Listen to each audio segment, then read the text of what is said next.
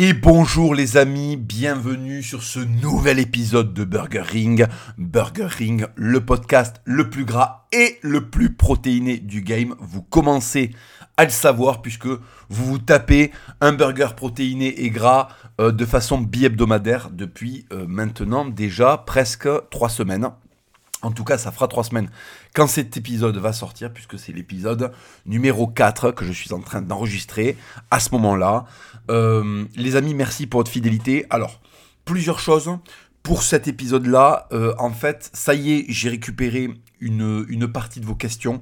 Je les traiterai pas toutes d'un coup dans un podcast uniquement FAQ parce que ça peut être pénible des fois d'avoir un podcast uniquement FAQ. J'en ferai, hein, j'en ferai de temps en temps si vraiment je vois que vous avez beaucoup de questions et que ça vous dérange pas. D'ailleurs, dites-moi-le euh, euh, par Instagram si vous êtes pour que je fasse un gros podcast FAQ ou si vous préférez que je réponde de temps en temps à vos, à vos questions à la fin des podcasts et que ce soit un podcast où je vous parle d'une chose et puis après il y a une partie réponse aux questions. Vous me le direz, vous me le direz sur Instagram. Je lis vos messages. Alors, il y en a beaucoup. Donc, malheureusement, je ne peux pas traiter tous vos messages. Je sais qu'il y a plein de questions. Euh, il y a plein de questions que je pourrais pas traiter parce qu'en fait, j'ai trop de messages par jour. Donc, j'en ouvre euh, une, vingtaine. Et euh, quand il y a des questions, ben, je les enregistre, je les traite, je réponds aux gens et je peux pas faire plus par jour parce qu'après il faut que je bosse, il faut que j'avance sur mes projets. Donc malheureusement, si vous envoyez des questions, il est possible que j'y réponde, mais il est aussi possible malheureusement que je n'y réponde pas parce qu'il y en a tout simplement trop. Je suis super super content euh, de la façon dont vous réceptionnez ce podcast. Ça vous plaît, ça vous régale, vous êtes, euh, vous êtes content, vous êtes demandeur. Euh, je crois que ça vous fait plaisir que il y en ait euh, des fois euh, plusieurs par semaine. Pour l'instant, on, en a fait deux par semaine. Donc, euh, bien sûr, ça, vous régale, vous êtes demandeur, donc c'est cool. la BD Dino Brutal Age, eh ben, vous l'avez tous validé à 100%. J'ai reçu énormément de messages là-dessus, donc c'est cool. On va, on va s'y mettre, hein, on va s'y mettre. Donc je vais, je vais voir. On va voir avec Marceau s'il se sent de la dessiner, s'il a un style qui s'y prête. Euh, et puis, et puis on va avancer. Je vais écrire le scénario et bien sûr, je vous enverrai vers une plateforme pour que vous, vous participiez à la création de cette BD. Par exemple, pour le nom du personnage principal, son aspect. voilà. Donc ça, je sais pas encore comment je vais le mettre en place, mais on va, on va essayer de trouver une plateforme pour que vous puissiez voter. Voilà les amis. Euh, écoutez, euh, le, podcast Burger Ring va pas euh, s'arrêter. Vous avez tous peur que ça s'arrête. Vous me dites mais tu tiendras jamais le rythme. Mais bien sûr que si, parce qu'en fait, j'ai vraiment aucun problème à improviser. C'est quand même mon point fort. C'est que je suis pas quelqu'un qui est bon en montage. Je suis pas quelqu'un qui est bon en planification. Mais par contre, je suis très très bon dans l'impro tout ce que je fais est en improvisation. Il faut bien comprendre que tout ce que je fais est en improvisation. C'est une question que j'ai vu passer, ça. Il y a quelqu'un qui me disait quelle est la part d'improvisation dans tes podcasts? Mais 100% en fait. C'est-à-dire que... Euh, D'ailleurs, il faut comprendre aussi, je suis désolé, je vais prendre deux minutes pour vous parler de ça. Mais là, par exemple, je ne fais plus rien sur YouTube parce que je suis concentré sur le podcast et parce que je suis en train de préparer mes prochains bouquins. Il y a plein de gens qui disaient que euh, le fait que je sois euh, sur YouTube et que les algorithmes me favorisent, des jaloux, qui disaient que les algorithmes me favorisaient, ben, là, je suis plus sur YouTube. Je ne sors plus de vidéos sur YouTube depuis un bon moment. Hein. La dernière vidéo que j'ai sortie, je crois que c'était en, c'était euh, peut-être début, tout, tout, début mars ou, ou ouais, je crois c'est ça, tout début mars. Euh, enfin, depuis, je n'ai rien fait. C'est pas pour ça que ces gens percent. C'est pas pour ça que ces gens, là, ils ont tout l'espace qu'ils veulent et ils continuent à bider. Donc c'est bien que euh, ça ne vient pas de moi, ça vient du fait que ben, le public euh, veut aussi peut-être que les gens livrent des performances. Et, et, je crois que tous ces gens-là, tous ces, tous ces gens-là, tous ces jaloux devraient se remettre en question et travailler. Voilà, je pense que le, le commentaire d'actualité est quelque chose euh, de facile, hein. c'est-à-dire qu'on a une actualité, on la commande passivement, on propose pas de solution, on entretient les gens dans une boucle négative, hein, puisqu'on leur parle de news sans arrêt, on leur dit voilà, regarde ce qui s'est passé, regarde ce qui s'est passé, ils ont l'impression euh, de vivre dans un enfer, ça leur coupe toute envie de faire des projets, et en fait ce podcast c'est le contre-pied de tout ça. Donc tous les mecs qui vivaient sur ce business de euh, commenter l'actualité, parce qu'en fait ils n'ont aucun talent de création, donc ils font uniquement du commentaire, bah, tout cela ils sont bien emmerdés maintenant parce que je pense que il y aura toujours un public de toute façon de gens complètement, euh, si vous voulez, complètement passifs, qui auront besoin qu'on leur commente l'actualité toute la journée. Ça, ça m'empêchera pas de temps en temps, s'il y a un gros fait d'actualité qui mérite d'être traité, de le traiter. Mais ce que je veux dire, c'est baser toute sa production sur du commentaire d'actualité. c'est quelque chose de néfaste parce qu'en fait, la vie ne se résume pas à l'actualité. Il y a des choses qui ont beaucoup plus d'importance et qui ont beaucoup plus d'ancienneté par définition que l'actualité. Il suffit d'aller visiter un château médiéval ou de rentrer dans une église pour comprendre que tout ne se joue pas dans l'instant présent, qu'il y a des choses qui se jouent aussi sur la durée et que ces choses-là, eh ben, il faut savoir les célébrer. Il faut savoir se dire que si elles ont traversé autant de siècles euh, et autant de, de, de, péripéties et de malheurs et qu'elles sont toujours là, eh ben, ça veut dire qu'il y a quelque chose quand même, il y a, il y a une force qui fait que les hommes portent les choses importantes, même si on a l'impression qu'elles sont sur le point de disparaître, ces choses-là, elles ont une pérennité. Et, euh, et en fait, euh, voilà, il faut absolument sortir de cette boucle de l'information. Je suis désolé de revenir là-dessus, mais c'est très important parce que je sais qu'il y a une partie de mon public qui est encore là-dedans. Il y a une partie de mon public qui a encore, qui a encore ce réflexe d'aller consommer de l'actualité euh, chez des gens qui en font un business en fait. Euh, moi et d'autres, euh, bah, je pense par exemple au Raptor, on essaie de vous créer du contenu qui vous amène en fait à avoir des projets, à avoir une discipline et à vous sortir euh, de, ce, de ce côté très, euh, très néfaste de, de l'actualité reine. Quoi. Voilà. S'il n'y a que l'actualité dans votre cerveau, qu'il n'y a pas de projet, qu'il n'y a pas de projection sur le long terme, qu'il n'y a pas de confiance dans le long terme, vous allez être des individus déprimés et c'est pas le but. Et c'est pas le but. Et euh, d'ailleurs, c'est pour ça que je, fais ce podcast gratuitement. C'est de la production de bonne qualité, il me semble. Enfin, en tout cas, au vu de vos retours, je pense que c'est des podcasts de bonne qualité. Je le fais gratuitement. Je le fais gratuitement parce que euh, j'estime que bah, c'est une partie aussi de mon devoir. Il y a une époque où j'ai été lanceur d'alerte quand, personne ne le faisait ou quand on était très peu à le faire. Euh, il, y a une, époque où j'étais un, un lanceur d'alerte et aujourd'hui je pense euh, que notre devoir, c'est aussi de, d'amener un petit peu de joie chez les gens et de leur redonner envie d'avoir des projets. Ça peut se faire via la nostalgie. Moi, j'ai une nature très nostalgique et je sais que contrairement à d'autres, la nostalgie à moi euh, me, me, donne envie de, de, faire des projets, de retrouver, si vous voulez, le, le, ce qui faisait la magie de, de, mon enfance euh, et, du, et du début de mon adolescence. voilà, mais sauf que maintenant, je suis un adulte, donc j'ai des moyens d'y parvenir qui sont beaucoup moins puérils et destructeurs que l'époque. C'est-à-dire qu'aujourd'hui, quand on veut être heureux, on ouvre pas un euh, devant, euh, on n'ouvre pas un nuts devant un film de, série B euh, qui copie un film de série B avec Steven Seagal. On peut avoir des projets qui vont tout, autant vous, régaler et, sans vous, sans, sans, détruire votre pancréas ni choper un diabète de type 2. Donc voilà, c'est pour ça que je vous fais ce podcast parce que je vous amener du positif. Moi, ça me fait du bien de le faire. C'est ma, c'est ma petite, c'est ma petite thérapie perso. non, en plus c'est pas vrai, c'est pas une thérapie, ça me fait vraiment plaisir ça me fait vraiment du bien de le faire. Et je pourrais le faire tout seul dans mon cerveau ou le faire avec mes potes, mais je trouve que c'est bien de vous en faire profiter, euh, de, de, vous donner ces petites capsules euh, qui, euh, d'après vos retours, vous, vous font du bien et, et, et, égayent vos journées. Donc ça, ça c'est quelque chose qui pour moi est très important et je suis très très content de, de, pouvoir vous, vous offrir ça plutôt que du sempiternel commentaire sur l'actualité. On l'a fait quand il fallait le faire, hein. les premiers quand on est arrivé. Euh, euh, je, je, me rappelle, enfin vous, vous souvenez que à mes débuts, euh, on, on, consacrait des émissions entières à essayer de, prévenir les gens sur, la catastrophe qui les, sur la catastrophe guettait. On a fait ce boulot-là, ça a agrégé beaucoup de gens.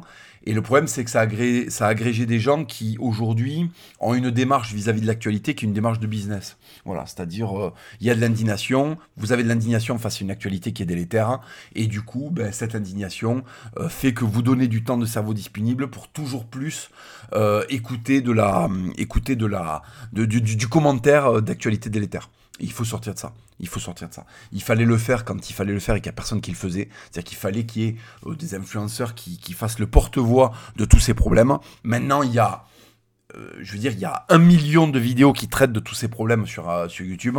Il n'y a plus besoin de produire du contenu euh, qui traite de l'actualité pour la commenter. Ça y est, on a compris. Maintenant, faut passer à l'étape 2. Il faut passer à l'étape qu'est-ce que je fais de cette vie qui a devant moi? Il y a quand même des belles choses dans la vie. il y avait des choses très jolies dans notre enfance qui n'étaient pas forcément corrélées en plus à la, à la conjoncture. il faut retrouver le goût du défi, le, goût du sport et de la conquête qu'on avait quand, quand on était gosse. Et il faut recréer les éléments de stimulation. À l'époque, on n'avait pas besoin de les créer, ils étaient autour de nous parce que le cinéma, les séries, le jeu étaient orientés euh, vers euh, justement la conquête et la, puissance. Et aujourd'hui, eh ben, c'est plus le cas. Ben, à nous de créer ces, havres de, de paix et ces, environnements stimulants. Moi, c'est pour ça que je vous fais le, podcast dans une pièce où il y a euh, je vous ferai une photo un jour complète de la pièce pour que vous voyez, ou même une vidéo, pour que vous voyez absolument toute l'étendue du décor. Il n'y a pas une rêve de mon enfance qui n'y est pas, quoi. Il y a vraiment tout. Il y a Spawn, il y a Judge Dredd, il y a Duck Nukem, il y a même une figurine du, dessin animé Gargoyles. Je ne sais pas si vous vous rappelez de Gargoyles à la fin des années 90, mais c'était complètement incroyable. Il y a la petite tortue ninja de, circonstance. Il y a le Raptor. Euh, le Raptor en jouet de Jurassic Park, qui était une gamme de jouets extrêmement qualiteuse. Il y a le Batman, il y a le Robocop, euh, Gorka Morka ou Warhammer. Euh, je vais pas tout refaire. Les inconnus, euh, ACDC que j'ai poncé, les, les, les, les, cassettes audio d'ACDC que je ponçais. Il y a Conan, il y a Braveheart, il y a Street Fighter, il y a tout quoi. Il y, a même, y a même une boîte de POG. Je sais pas si vous vous rappelez des POG. J'ai même chopé une boîte de POG parce que je crois que la grande récré où King jouait se sont remis euh, à faire des POG. La société qui faisait des POG s'est remis à en faire. Euh, le POG, c'est le grand jouet de notre enfance, enfin le, grand, la grande star de la cour de récré. Et j'en ai retrouvé, euh, je suis allé chercher un cadeau là pour, pour le fils d'un ami à moi. Et je suis tombé sur les POG, et ben je les ai, je les ai récupérés. Voilà, c'est une boîte à, je sais plus combien, à 2-3 euros. Donc voilà, nostalgie quand tu nous tiens. Bref. Donc voilà, donc les éléments de, les éléments de conquête et de, et de bien-être, il faut se les recréer, les gars. Il faut se les recréer, il faut vous entourer de gens qui vous ramènent vers des trucs positifs. Il faut que votre cerveau arrête d'aller chercher ce qui vous déprime, ce qui vous enferme dans un cercle de déprime. Voilà, je vais, je vais pas faire toute l'émission là-dessus, mais c'était aussi pour vous dire que euh, on est en train d'y arriver avec ce podcast et j'en suis très très très heureux. Alors, comment va se dérouler? Je suis désolé, il y avait 10 minutes d'introduction, mais c'était important de le, redire tout ça. Euh, comment va se dérouler ce podcast? Ce podcast, pardon. Alors, je vais vous faire la partie 2 du gaming. On va, on va aborder de manière chronologique euh, le gaming. J'avais fait une partie 1 où je vous parlais de, euh, de, du gaming dans ma petite enfance. Là, on va rentrer euh, dans le gaming de mon adolescence. Alors là, Dieu sait que c'est foisonnant, Dieu sait qu'il y a eu des jeux super. Et en fin d'émission, je, en fin de podcast, je vous, je répondrai aux questions que j'ai pu, que j'ai pu trouver et que j'ai sélectionnées. Oui, parce qu'il y a des questions, je les sélectionne parce qu'il y a des questions. Quand vous me demandez pour la cinquantième fois ce que je pense de la Bourgogne-Franche-Comté, écoutez, j'en pense que du bien, mais c'est vrai que je l'ai traité dans, plein de FAQ. Et euh, ça suffit quoi. Alors je vais essayer de, de, répondre à des questions plus spécifiques les amis. Alors, Gaming partie 2. Gaming partie 2. Donc on s'était arrêté, si vous voulez, à la fin, euh, enfin on s'était arrêté vers euh, voilà 97-98 quand je jouais à Age of Empires. Quels sont les autres jeux auxquels j'ai joué? Ben, Du coup, je n'ai plus joué à la Nintendo puisque mon daron l'avait fracassé contre le meuble. Ça vous a bien fait rigoler, mais moi à l'époque beaucoup moins. Donc, euh, il faut savoir qu'à l'époque, ma mère était secrétaire de direction et que donc elle avait un ordinateur. On avait un ordinateur, un Pentium 2 en Windows 93 et puis après Windows 95 assez rapidement. Euh, voilà. Donc sur Windows 95, j'ai installé cet incroyable jeu auquel j'ai joué mais vraiment des après-midi entières, Worms Armageddon. Worms Armageddon, pour ceux qui y ont joué, c'était des c'était des petits vers de terre des petits vers de terre qui s'envoyaient des bombes sur la gueule, du napalm. Enfin, c'est encore une fois, on était en plein dans les années 90 avec ce déluge de violence, mais quand j'y repense, c'était des vers qui s'envoyaient des frappes aériennes. Je sais pas si vous. Donc la mission c'était de frapper les, les, les, de frapper les vers adverses. Euh, c'est un jeu qui a très très bien vieilli. Si aujourd'hui vous voulez découvrir Worms Armageddon, euh, je pense qu'il est, il doit être disponible sur les plateformes euh, comme Steam et vous allez passer de bons moments. C'est un jeu qui a très très bien vieilli et vous envoyez, vous incarnez une équipe de vers ou un vers. je crois que c'est des équipes. Vous incarnez des équipes de vers et vous avez un certain nombre d'armes pour détruire l'équipe de vers de terre d'en face, des frappes aériennes, de l'acide, du napalm, des bombes nucléaires, des bombes nucléaires, putain, des grenades. C'est-à-dire que dans les années 90, euh, les mecs qui faisaient des jeux vidéo, en fait, il y a une idée, tu sais, ouais, on pourrait faire un jeu avec des, des vers de terre. Tu vois, donc a priori, rien n'est corrélé à la violence, à la guerre. Et instantanément, il y avait un mec sous stéroïde, euh, avec 95 pulsations euh, cardiaques par seconde, qui prenait la parole de manière ultra autoritaire qui disait ouais alors ces vers de terre ils ont des casques et des flingues et des frappes aériennes et on revivra le Vietnam parce qu'en fait les gosses dans les années 90 il y a le besoin de leur faire faire des jeux où il y a de la guerre. Voilà je vais pas refaire le sketch avec la guerre comme dans les jeux empires mais c'est quand même incroyable que même un jeu avec des vers de terre qui pourrait euh, je sais pas se combattre euh, non non il faut qu'il y ait absolument tout l'arsenal toute la panoplie, le nucléaire, la mitraillette. Euh, mais mais c'était incroyable. il y avait un nombre. Il y avait le pistolet, la mitraillette, le calibre 12, euh, donc le fusil à pompe. Il y avait euh, la grenade, il y avait le gaz asphyxiant. Enfin, en fait, qu'est-ce qui se passe Est-ce qu'ils ont fait une brainstorming avec Bachar al-Assad et Saddam Hussein en leur demandant comment on pourrait les tuer les Verts? Ah ben comme nos Kurdes, avec du gaz. Ah ben très bien. Merci beaucoup Saddam, impeccable. Donc en fait c'est ça quoi. C'est-à-dire que le jeu reprenait les codes de l'extermination de masse par les dictateurs de l'époque en fait. Donc euh, voilà, hein, ambiance 1990, on continue. Donc voilà, Worms Armageddon, j'ai pensé Worms Armageddon comme un débile mental. Je me suis régalé euh, sur, ce, sur ce jeu, j'ai beaucoup, beaucoup, beaucoup joué. Voilà, si vous voulez le découvrir, je pense qu'il doit toujours être euh, disponible sur Steam. Ensuite, bien évidemment, bien évidemment que très rapidement, je me suis procuré Duke Nukem et Doom.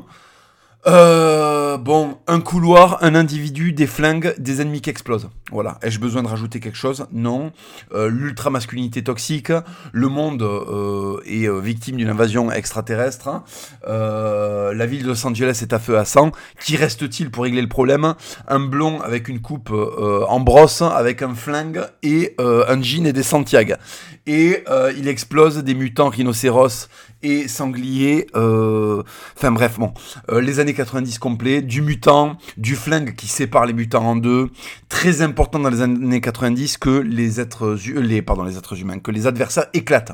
C'est quand même très important. Je sais que il y avait un département dans tous euh, les studios de jeux vidéo, il y avait un département qui était responsable de l'éclatage des ennemis. Donc il y avait des réunions éclatage d'ennemis. Bon, euh, alors voilà. Là on a un jeu vidéo, voilà. Alors ça on l'a fait, ça c'est gay, gay, gay, gay, gay, gay. Voilà, l'éclatage. Alors l'éclatage, les gars. Euh, l'éclatage, comment ça se passe? Allez, réunion. Donc les mecs faisaient un tableau, coefficient d'éclatage. Voilà, donc dans Duck Nukem, je vous fais pas un dessin. Le coefficient d'éclatage des ennemis, ben en fait, il est très gros. Hein, il est non égal à zéro, comme diraient les matheux. Donc si tu veux, ça éclate comme il faut, ça éclate dans les couloirs. Euh, alors, les femmes, quand elles apparaissent dans Duck Nukem, c'est des putes. Hein, ce qui me semble être quand même euh, une belle projection de la réalité dans le jeu vidéo. je plaisante. Je plaisante. Ne me faites pas un procès, je plaisante. C'était une blague. Nous sommes dans un podcast au second degré, s'il vous plaît. Ne, me faites pas de procès. Voilà. Donc les femmes apparaissent, ce sont des prostituées, ce qui n'a absolument rien à voir avec la vidéo, euh, avec la réalité. Hein. Euh, les femmes ne sont pas des individus intéressés. Ce qui les caractérise d'ailleurs, c'est leur absence euh, d'intéressement. Non, mais bien sûr qu'il y en a des biens des femmes, bien sûr. Mais quand même, le jeu vidéo, quand t'étais gosse, dans les années 90, te préparait. Hein Il te disait, attention, la femme, attention, loulou. D'accord? Là, tu t'éclates, t'exploses des dinosaures, t'exploses des, des mutants, t'exploses des extraterrestres, hein, tout va bien. Voilà, tiens, reprends un nut. voilà, mais attention les femmes. Attention les femmes. Donc dans le jeu vidéo, les femmes faisaient des petites carabistouilles elle faisait des petites carabistouilles.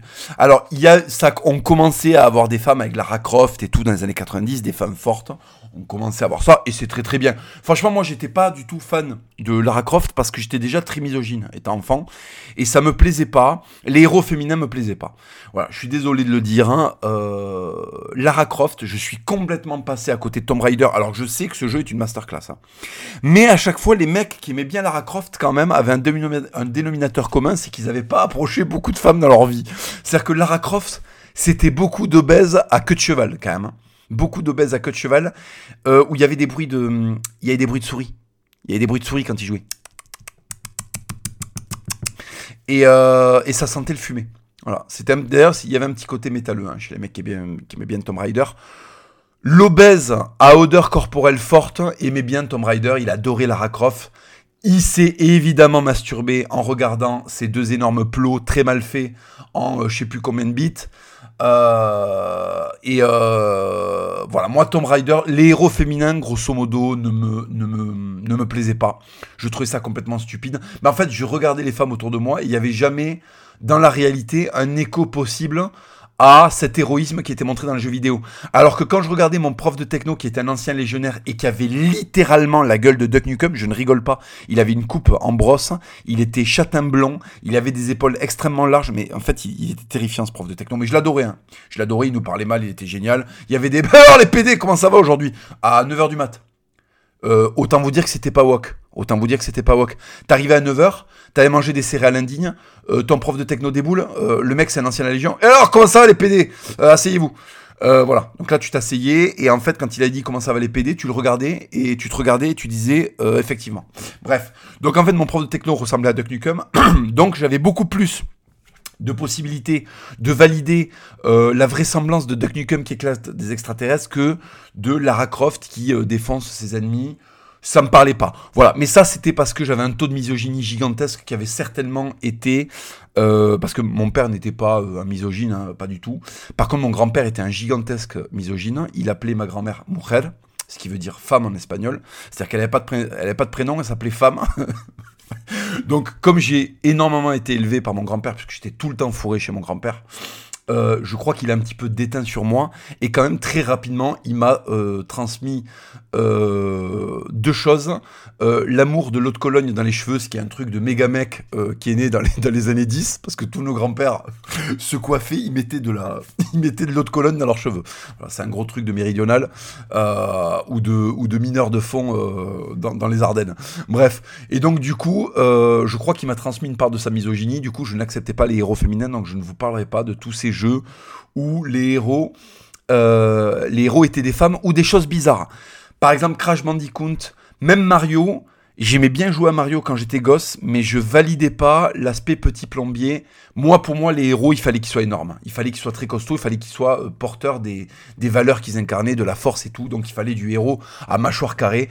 Donc, pour moi, voilà, le héros devait être une machine de guerre, devait être euh, euh, un mec énorme. Donc, les jeux dans lesquels j'ai le plus kiffé quand même, c'était des héros qui étaient, qui étaient quand même, des, je vous parle dans les jeux de couloir, c'était quand même les héros qui étaient des, des machines de guerre. Des machines de guerre. Bon, bref.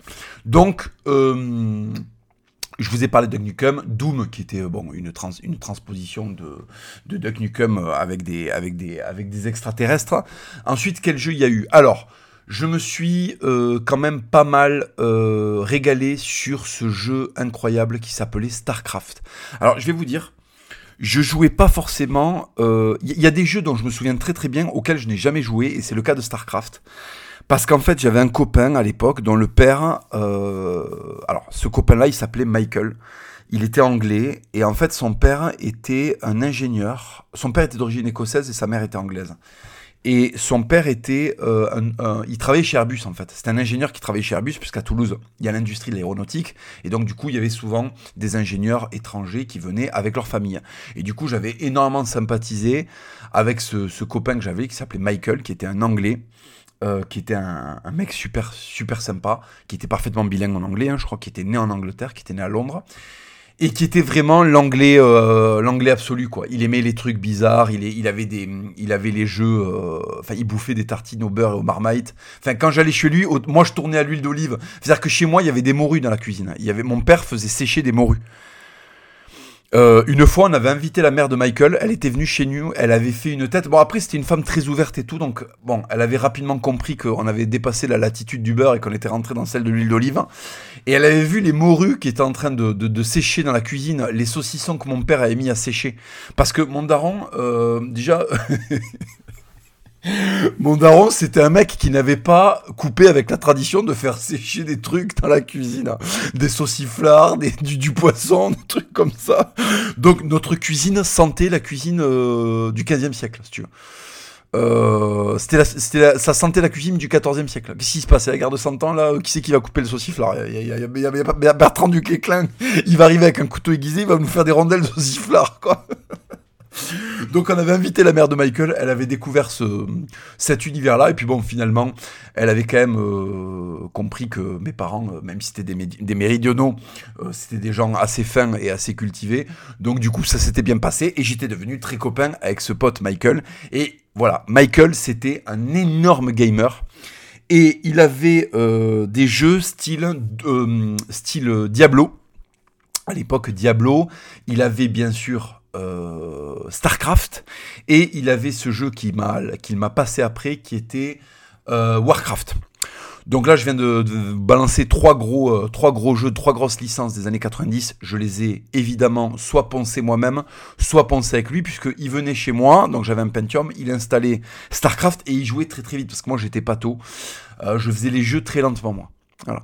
Donc du coup, euh, je me régalais à le regarder jouer, donc il faisait ses bases sur StarCraft.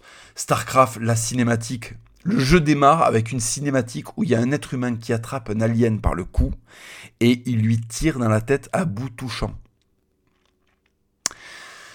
Euh, si tu veux, les mecs qui avaient fait ce jeu avaient, je pense, euh, été tombés sur des vidéos pas trop rigolotes de la guerre de Yougoslavie, puisque pendant les années 90, elles vont être rythmées par le génocide au Rwanda et la guerre en Yougoslavie. Donc, euh, il y a du flingue à bout touchant euh, sur des textes d'extraterrestres qui éclatent. Euh, tenez les enfants, regardez, c'est une transfiguration du monde moderne. on vous l'a mis en jeu vidéo. On a remplacé les Bosniaques par des aliens et les Serbes par des par des par des cosmonautes avec des flingues. Voilà. Donc la vie ce sera ça. Hein, voilà. Donc ça, ça se passe sur une planète inconnue. Mais sachez que en fait cette planète inconnue, ça s'appelle le, le, le, le, pont de Mostar et et euh, l'allée principale de Sarajevo. Voilà les enfants, allez régalez-vous. bienvenue dans le monde, bienvenue dans la réalité. Donc il y avait comme ça une dissémination de la violence. Diablo c'était pareil quoi, c'était sombre. Putain les métalleux adoraient Diablo. Ah trop bien, il y a des mecs pendus, il y a des salles avec des tortures. Oui parce qu'en fait dans Diablo tu visites à peu près l'enfer en fait. Donc tous les fils de l'enfer avaient l'impression d'être à la maison. Donc t'avais pas un putain de métalleux qui se régalait pas à regarder les catacombes avec les monstres dans les catacombes. Donc t'avais des horreurs qui sortaient. Moi ce jeu me stressait. Euh, Diablo me stressait, je regardais Michael y jouer, moi je n'y jouais pas. Euh, alors je me régalais parce qu'il était très bon, donc il arrivait à tuer les putains de momies qui sortaient, parce que c'est ça ce jeu en fait. T'avais tout le putain d'enfer euh, réuni dans une cave, t'avais des vampires, t'avais des je sais pas quoi, des, des, loups-garous, enfin c'est très t'avais des squelettes, tu faisais attaquer par des squelettes toute la journée. On, dirait le monde moderne, des squelettes qui attaquent des gens vivants. On, dirait le, on dirait les groupes Facebook Walk qui, qui s'en prennent aux mecs, aux créateurs. Enfin bref, c'était, c'était un jeu assez, euh, assez dark.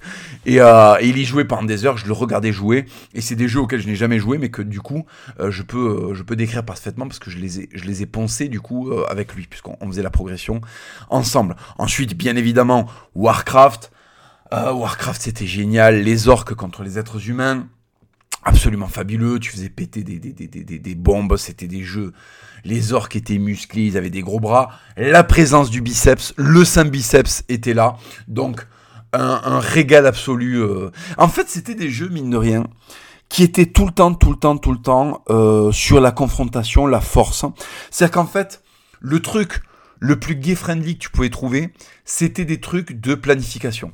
C'est-à-dire que c'était gérer une ville et tout, et c'était quand même évidemment euh, extrêmement euh, viril parce que ça t'apprenait que dans la vie, euh, il faut faire des trucs d'éther pour obtenir des choses belles. Donc quand tu gérais une ville, moi j'avais un pote, il gérait sa ville. Au début, il était démocrate, à la fin, c'était un fasciste en fait. 70% du budget passait dans l'armée. Dès qu'il y avait une émeute, il allait là. tu sais, il me montrait sa ville. Regarde, elle fonctionne super bien. Tu sais, je regardais la ville, je disais, attends, mais comment ça se fait là? Il y a un commissariat tous les, tous les 4 mètres, il y a une caserne tous les 6 mètres. Ouais, mais comme ça, il n'y a plus de grève en fait. Ah, d'accord, très bien. donc voilà, donc en fait, tout apprenait à être fasciste. Tout apprenait à aller à la confrontation et je me rappelle que c'était le déluge de démonstration de force. Les, chevaliers, les êtres humains euh, dans les jeux étaient euh, toujours très costauds. Les ennemis étaient très costauds. Les ennemis étaient outrageusement costauds. Il y avait un plaisir des développeurs à l'époque pour faire des, des adversaires extrêmement costauds, ce qui te préparait ce qui te préparait à déglinguer du euh, à déglinguer du euh, enfin ça, t'expliquait que pour être stylé il, fallait aller se confronter à des mecs extrêmement costauds. Et il y a un truc aussi dans les années 90 qui est très très très très présent c'est la hiérarchisation que ce soit des gentils ou des méchants. Voilà. Euh, les années 90 sont vraiment la hiérarchie. Et je me rappelle que tous les jeux étaient très hiérarchiques. Alors qu'aujourd'hui, on a quand même soit... On a soit euh, la participation de personnages qui t'aident dans ta quête. C'est un truc qui revient beaucoup dans les jeux modernes. Tu as la participation d'individus. Non, non. À l'époque, il y a le boss, les supplétifs, les sous-hommes, les gueux et les merdes sur le trottoir, quoi. Et y compris chez les ennemis. Moi, je me rappelle que t'avais des jeux où t'avais dans les ennemis, ça allait du géant qui faisait six fois ta taille à l'espèce de spasme qui essayait de te sauter dessus, qui te faisait un dégât de moins 2 euh, et que tu et que tu déglinguais au fusil à pompe. C'est-à-dire que quand même, ça t'expliquait que dans le monde, il y a euh, des hiérarchies et que ces hiérarchies ont une raison d'être et que toi plus tu progresses plus tu te, tu te mets au niveau de la plus tu te mets à haut niveau dans la hiérarchie. Enfin c'était des considérations extrêmement fascistes je suis désolé de le dire je suis désolé de le dire. Hein. Mais euh, si tu veux, t'avais des moments où t'avais un mec qui était euh, full armure, euh, full armure. Enfin, je vais prendre l'exemple de Skyrim qui est beaucoup plus tardif. Mais moi, je me rappelle dans Skyrim, à la fin, mon personnage, c'était marteau à deux mains, un anneau pour rendre le marteau à deux mains encore plus puissant. J'avais mis toute ma puissance dans marteau à deux mains dans, dans les skills. J'avais un collier de force pour augmenter ma puissance au marteau à deux mains. Bon, qu'est-ce qui se passe T'es dans Skyrim, il y a un ennemi qui déboule, je le décalais de l'écran en fait. Je mettais un coup de, de, de, de marteau à deux le mec je le décalais. C'est-à-dire qu'il était là, là, il était présent dans l'écran. Euh, j'appuyais sur A, je mettais un coup de marteau, je le décalais. Il était plus dans l'écran et il était mort. Il avait pris un one shot. Quand j'arrivais euh, dans le putain de paradis euh, dans Skyrim, là, le, paradis des Vikings où ils sont en train de picoler, de boire, il y a Paturnax qui déboule. Je lui mets trois coups de marteau à deux mains. Paturnax, le décale. D'accord? Au revoir 30 millions d'années. Ouais, mais attends, c'est un dragon. Il y en a presque plus à bord de ciel. Ils sont en voie de disparition. Hugo Clément a fait un documentaire là-dessus. Et toi, tu le one shot avec un putain de marteau draconique à deux mains. Oui, oui, oui. Parce que le héros de l'histoire, c'est moi, c'est pas le dragon, d'accord? On n'est pas là là pour faire plaisir à, euh, à Arte et à Hugo Décrypte, à, à euh, comment il s'appelle euh, Je sais plus là, à l'autre là, Hugo te parle, Solange, je sais pas quoi là, tous ces mecs là là qui, oui la nature, la nature tu la connais pas, la nature je la décale avec un marteau, d'accord? La nature, je fais tout mon jeu pour préparer mon personnage à la décaler. D'accord? Quand elle arrive. Voilà. Donc du coup, en fait, la quête de Skyrim, tu l'as fait normalement en 3 heures, tu vois? Enfin, t'as un pic de difficulté avec le premier troll des neiges. Mais grosso modo, Skyrim, euh, l'histoire, elle est très très courte. Le truc, c'est que tu passes 600 heures à améliorer ton perso.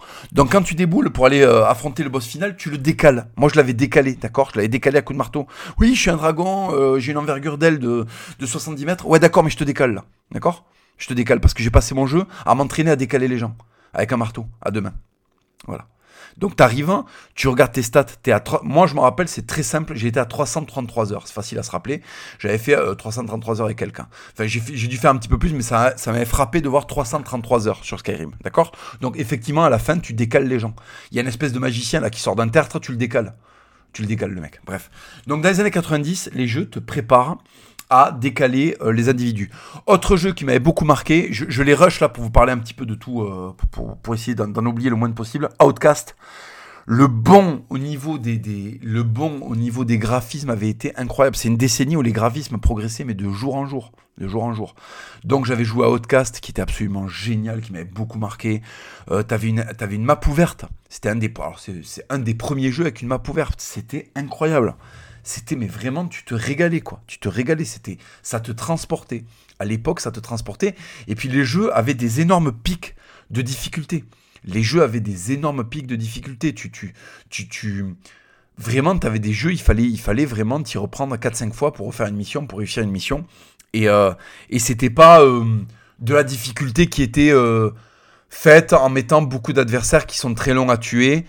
Euh, je pense par exemple au jeu, euh, au jeu récent Rome, euh, Son of Rome, où tu as un centurion et en fait tu mets 4 heures à tuer les individus, c'est très très chiant. Alors tu te régales parce que effectivement tu tues, tu tues des mecs, il y a des finishims et tout, mais putain, en fait t'as des déluges d'ennemis, en fait la mission principale dure pas si longtemps que ça.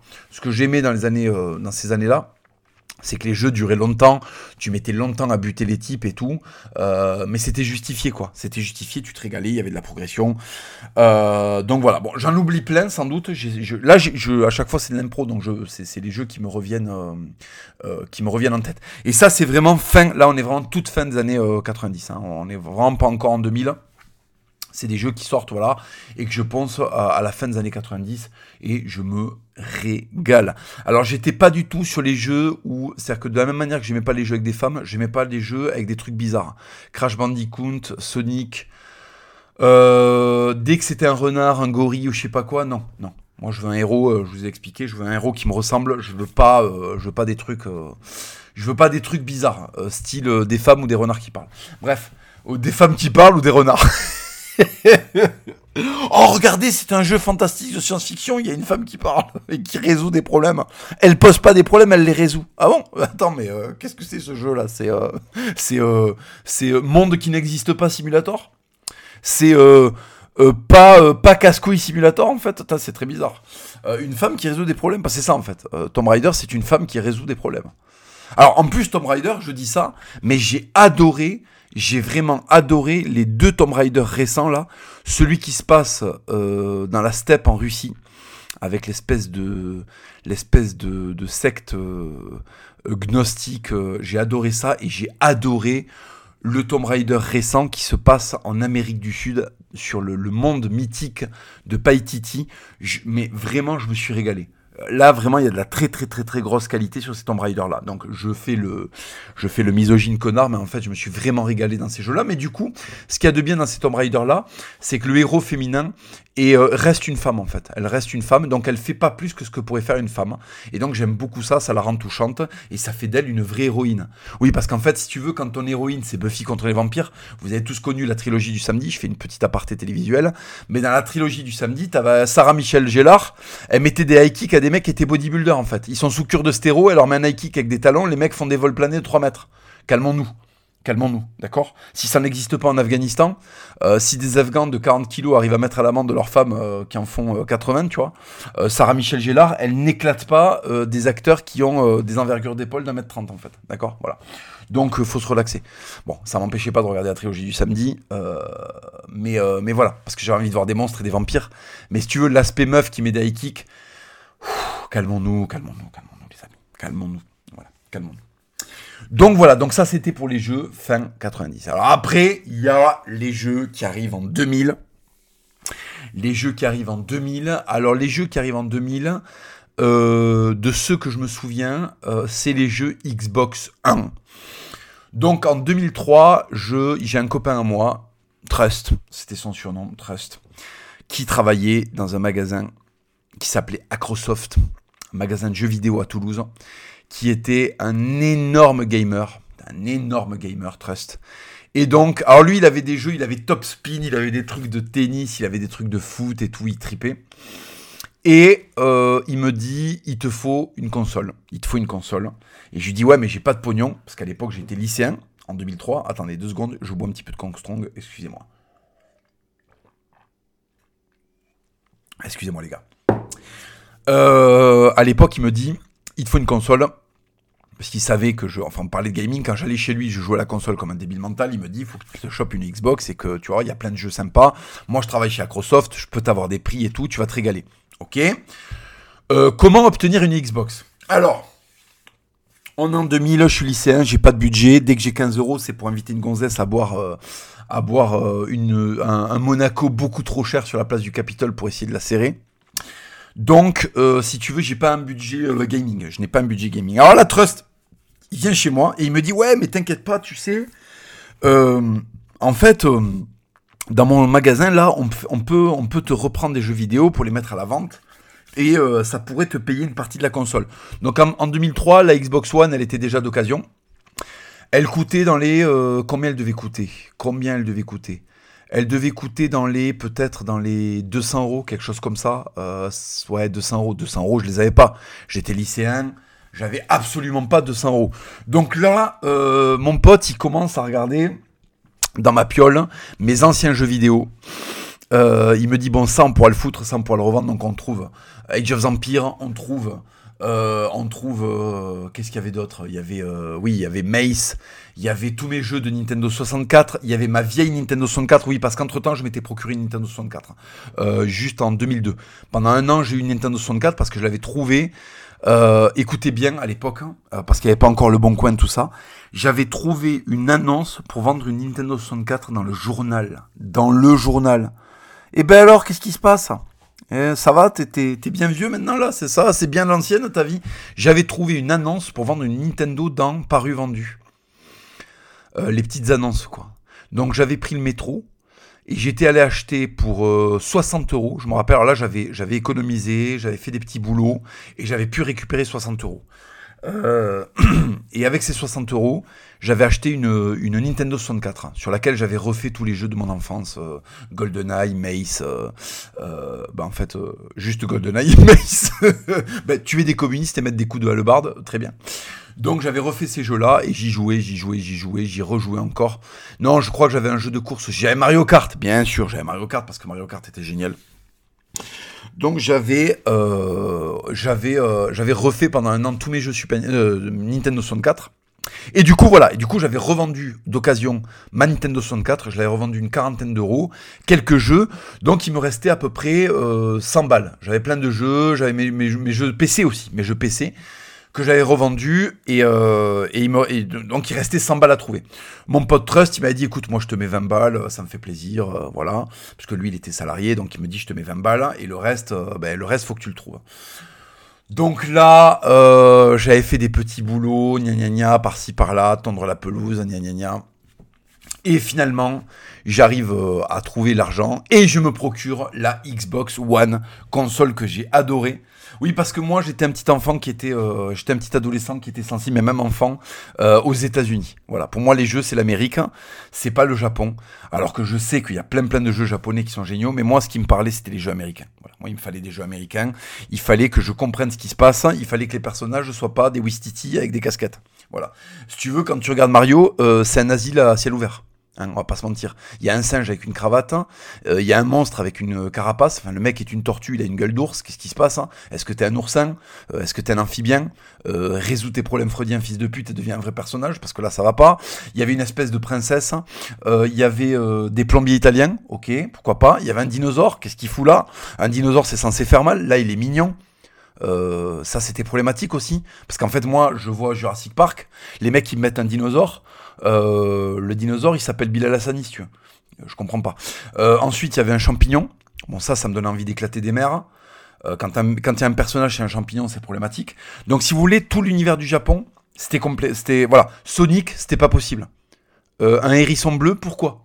D'accord, vous avez pris une bombe nucléaire sur la gueule, ça m'étonnerait que ça aille aussi loin que rendre les hérissons japonais bleus. Voilà, parce que quand même les japonais en tenaient une couche. Et moi, je trouvais que leurs jeux vidéo en tenaient une couche aussi. Il euh, euh, y, a, une race comme ça de gamers qui ne fait que des trucs japonais. Oh putain, j'ai adoré Demon Slayer C'était des mecs, euh, ils baignaient dans un univers qui était particulier quand même, ces, gamers-là. Ils baignaient dans un univers particulier. Si tu veux, c'était du hentai, avec des gonzesses qui se font violer par des poules à tentacules, euh, spéciales. Quand t'es à table après, t'es quand même très bizarre. C'est-à-dire quand on t'adresse la parole, on sent qu'il y a un truc qui va pas. Enfin, c'est qu'en fait, il y avait ton sexe dans ta main et tu faisais des allers-retours frénétiques devant quoi? Euh, Devant des, animés avec des poulpes qui violent des gonzesses. C'est particulier, mon grand. C'est quand même très particulier. Euh, et c'était des mecs qui étaient en mode euh, cosplay. Mais pas cosplay stylé. Cosplay dégueulasse. Cosplay dégueulasse. je mange du 4 quarts, j'ai de l'embonpoint et je me déguise en Solid Snake.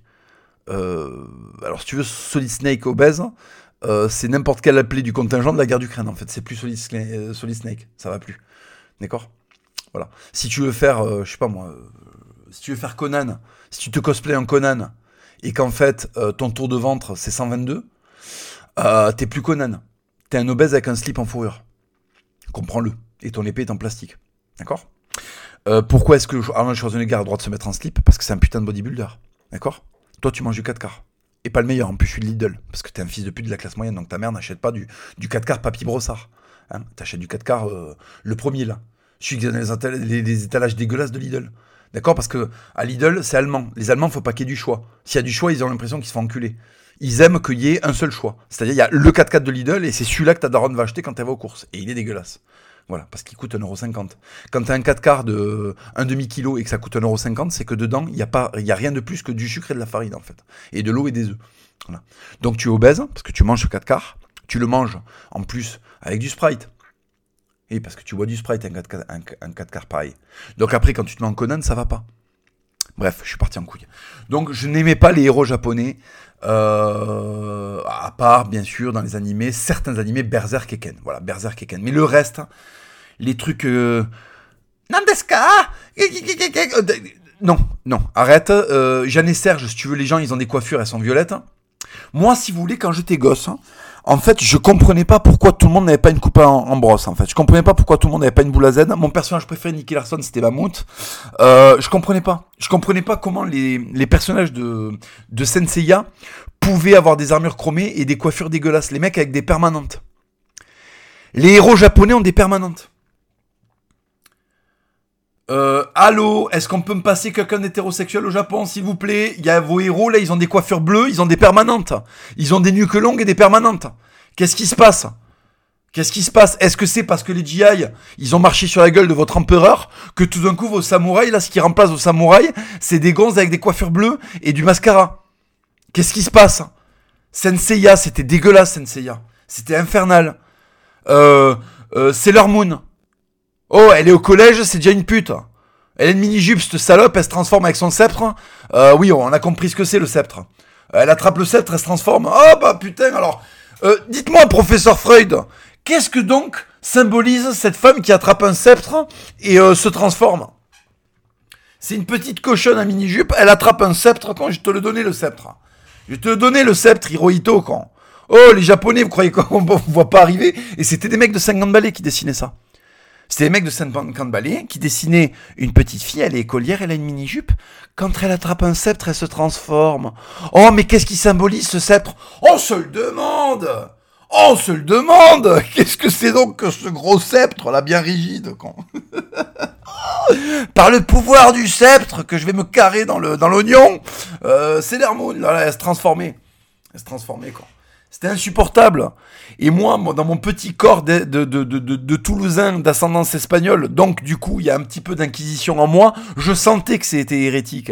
Je sentais qu'il y avait une hérésie. Quand je regardais ces, ces putains de chevaliers du zodiaque, avec leur armure chronée, qui les, ça les moulait, quand Ça les moulait est-ce que les armures c'est fait pour mouler quand Est-ce que les chevaliers du 15e siècle français, ils avaient des armures qui leur moulaient leur boulard quand Enculé, dès qu'il y a un mec de Senseiya qui se tourne, euh, il y a un homosexuel dans le monde qui se, qui, se, qui se branle.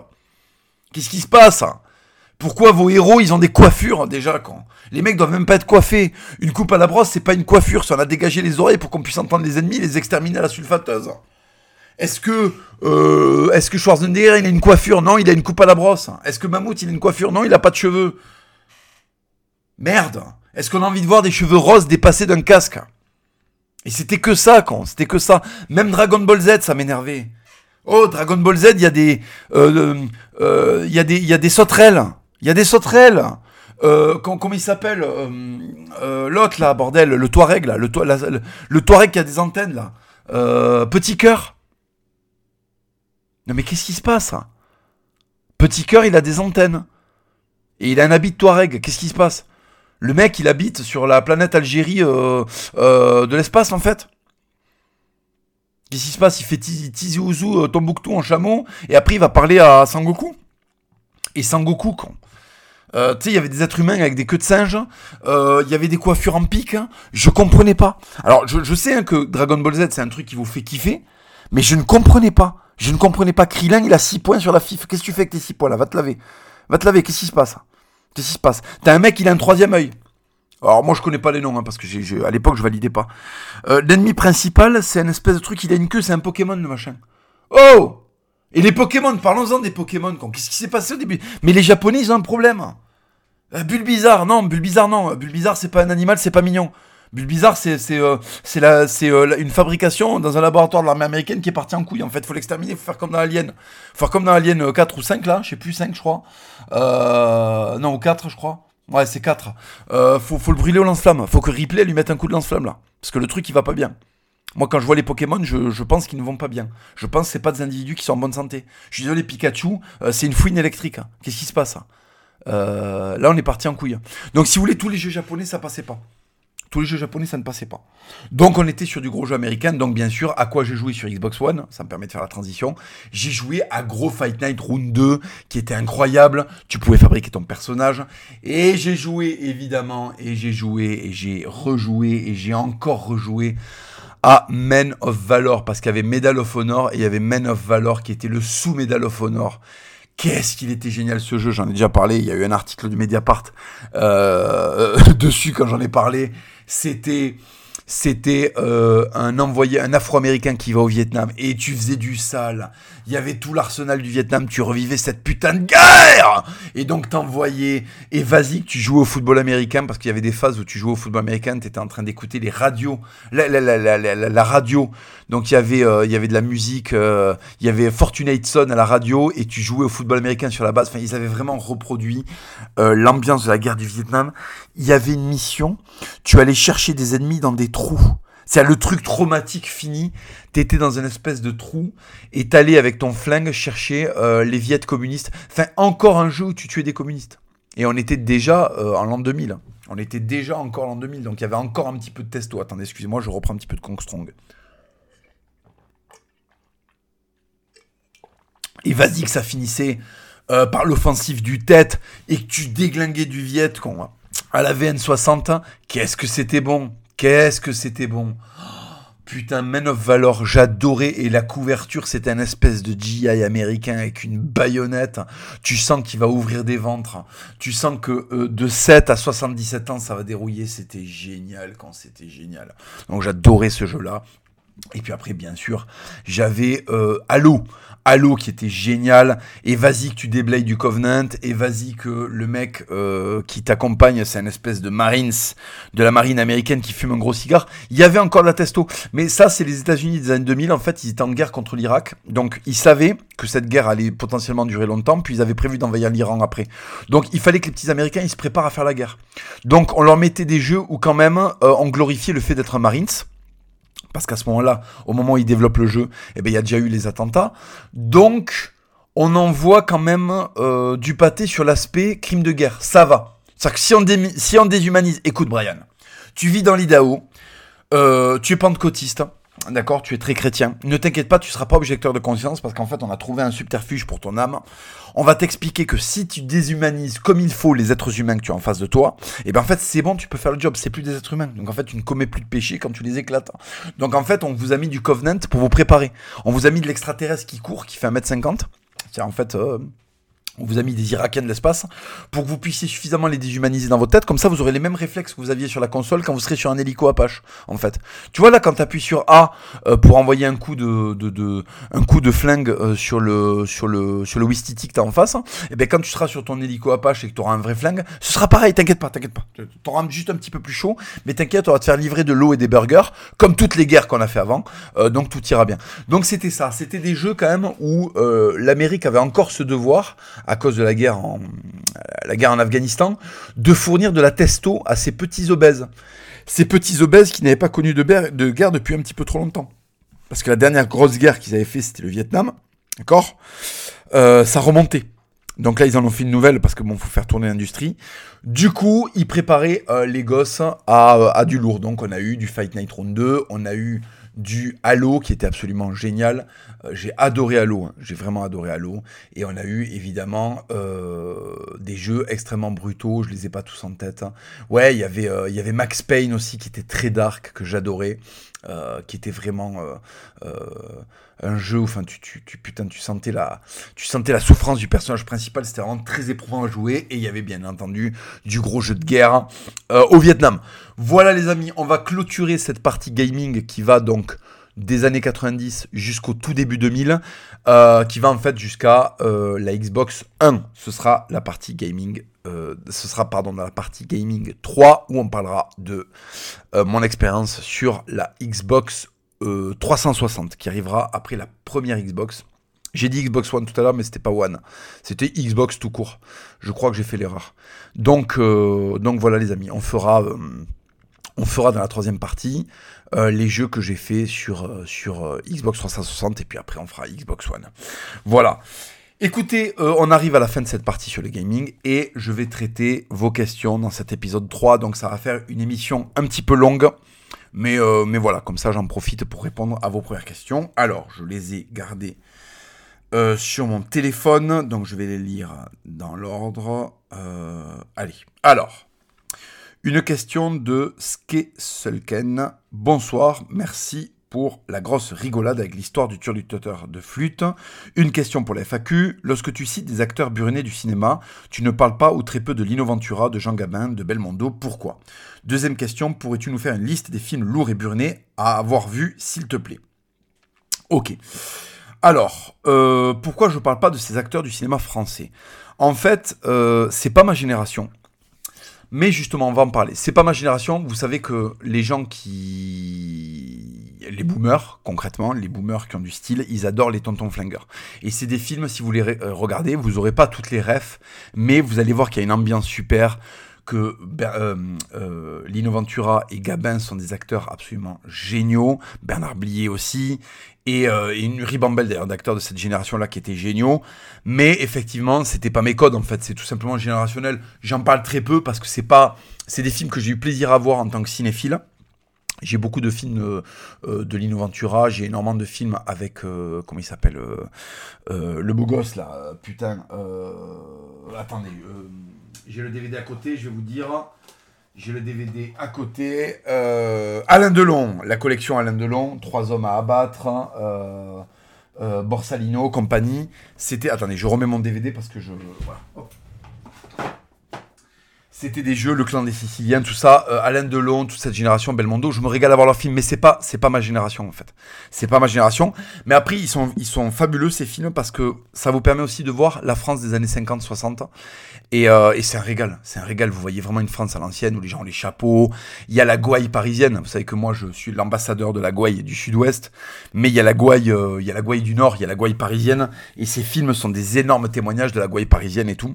Donc c'est des super films. J'en parle pas parce que c'est tout simplement pas mon univers générationnel, mais ce sont des films que j'ai vus, ce sont des films, je connais les classiques de cette époque-là, euh, Razia sur la chenouf, euh, 100 000 dollars au soleil, euh, Le salaire de la peur, tout ça, c'est des, c'est ce sont des, films, euh, L'As des As, comme parmi tous les trucs euh, Belmondo, sont des films que j'ai pensé étant gosse, puisqu'ils passaient quand même à la télé. Alors, le noir et blanc étant petit, pas trop, mais tous ces films, tous ces films, je les ai vus plus tard en tant que cinéphile, je me suis régalé. Donc voilà, si vous voulez voir une France des années, des années 50-60, c'est un, un super documentaire sur ces époques-là.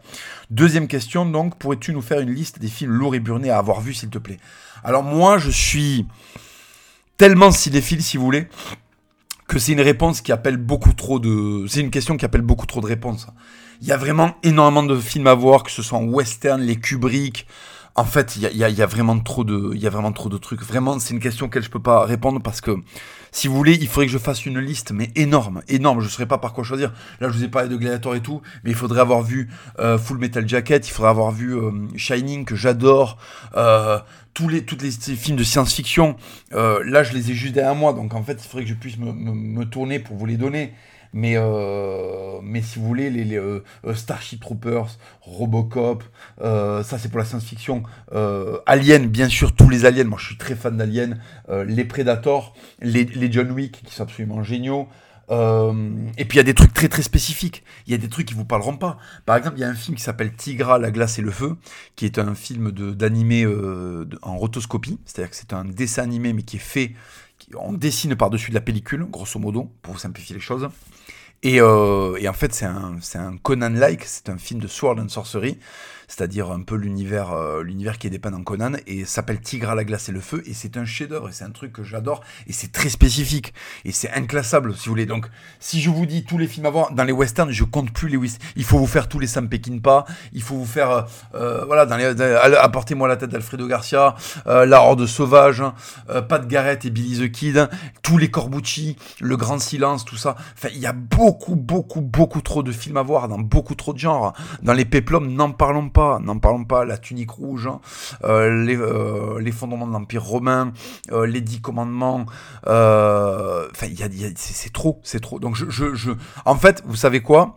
Au fur et à mesure des émissions, je vous parlerai des films qui m'ont plu euh, et vous verrez qu'il y a des choses qui sont totalement inattendues et que vous découvrirez euh, au travers des, références que je vous donnerai. Donc là, vous donnez une liste de buts en blanc. Euh, il faudrait que vraiment je, je, je, je, vous donne tous les DVD de toute ma, de toute ma DVD tech et Dieu sait qu'il y en a. Donc, donc voilà. Écoute, voilà, c'était pour te, pour te répondre. J'espère que, j'espère que j'ai répondu à tes questions. Alors. Autre question de Loïc. Euh, je vais pas donner ton nom de famille. Loïc. Alors, Loïc. Salut Papacito, question pour la FAQ du podcast. Quel est ton regard face à la mort? Ton ressenti? Et as-tu peur de mourir? J'ai grandi dans une école catholique, mais j'ai vite perdu la foi pour plusieurs raisons et je t'avoue que j'ai peur de la mort. Merci pour tes podcasts de dingue. Bah écoute, merci à toi, merci de les écouter. Alors, est-ce que j'ai peur de la mort? En fait, j'ai peur de la violence que pourrait euh, avoir ma mort. C'est-à-dire, en fait, j'ai pas envie de souffrir en mourant, de souffrir inutilement, parce que vous savez que quand on est catholique, on sait que euh, il y a absolument, sauf un, qui est mort de vieillesse, mais tous les autres apôtres du Christ, ils sont morts dans des violences horribles, ils ont été torturés, ils ont été euh, martyrisés, d'ailleurs le mot martyr vient de là, euh, ils ont été martyrisés, ils ont été... Ils ont été souvent décapités, écartelés, enfin c'est des morts horribles, torturés, voilà. Donc, je n'ai pas envie d'être torturé, je n'ai pas envie d'avoir une mort violente. Par contre, la mort ne me fait pas peur. La mort ne me fait pas peur. Je vais vous expliquer pourquoi. En fait, on a souvent peur de mourir parce que on a euh, d'une part, euh, peur de ce qu'il y a après. Bon, quand vous croyez en Dieu, même si vous pouvez avoir des doutes, puisqu'une foi qui doute est une foi vivante, une foi qui ne doute pas est une foi morte. Le doute est bon signe dans la foi. Ça veut dire qu'on a besoin de foi. Ça veut dire qu'on est en train d'interroger sa foi. C'est pas une phrase de moi, c'est une phrase du, philosophe euh, Miguel de Unamuno qui dit que une, voilà, retenez cette phrase, une foi qui ne doute pas est une foi morte. Euh, donc c'est normal de se poser la question de qu'est-ce qu'il y aura après la mort. Mais en fait, je vais vous dire une chose. La mort, si vous avez une vie bien remplie et surtout une vie qui a eu du sens, ce n'est pas grave. Si vous laissez des enfants, que vous laissez une œuvre derrière vous, une œuvre, ça peut être avoir construit la maison familiale, avoir laissé un foyer heureux, s'être battu pour son pays, s'être battu pour ses idées. Une vie de renoncement, une vie de renoncement fait que vous aurez peur de la mort. Parce qu'en fait, vous vous êtes, euh, vous êtes comporté lâchement toute, votre vie, et en fait, chaque lâcheté est une petite mort. Et en fait, euh, tous les humains vont mourir, peu auront vraiment vécu. C'est pas une phrase de moi, je sais plus dans quoi c'est, si c'est un film, si c'est un philosophe, mais je l'ai entendu j'ai trouvé ça très très beau. Je me demande si c'est pas dans, dans, dans 3. Euh, mais vraiment, c'est très juste. Tous les hommes mourront, peu d'entre eux auront vraiment vécu. Et si vous voulez, les prises de position que je prends, qui en fait euh, me coupe beaucoup de, possibilités, mais m'offre une vie d'honneur et font que j'aurais pas peur de mourir. Là, si je pars maintenant, j'ai pas de quoi rougir. J'ai pas de quoi rougir. J'ai fait le boulot. Euh, j'ai fait le boulot pour mon pays. J'ai fait le boulot artistiquement. Euh, je laisse quelque chose derrière moi. J'ai pas encore fait le boulot au niveau de ma descendance. J'y travaille, les amis. J'y travaille. J'ai trouvé l'élu de mon cœur et j'y travaille. Je travaille à ce que à ce que elle me donne un enfant. Donc, une fois que ça se sera fait, je pourrai mourir en paix. Le plus tard possible, parce que j'ai encore beaucoup de choses à faire. J'ai encore plein de choses à vous donner et à me donner à moi-même, parce que quand je vous donne des choses, je les donne à moi-même. Là, je suis en train de préparer une BD. Je vais vous expliquer pourquoi j'ai pas peur de mourir. En tout cas, il faut pas que je meure de suite, mais je vais vous expliquer pourquoi j'ai pas peur de mourir. D'une part, parce que je crois en Dieu. Et je sais que cette maladie qu'on appelle la conscience n'en est pas une. Unamuno disait, encore lui, L'homme est un animal malade car doué de conscience. Les autres animaux n'ont pas, les autres mammifères n'ont pas conscience de leur propre finitude. Donc ils n'ont pas d'inquiétude sur la mort.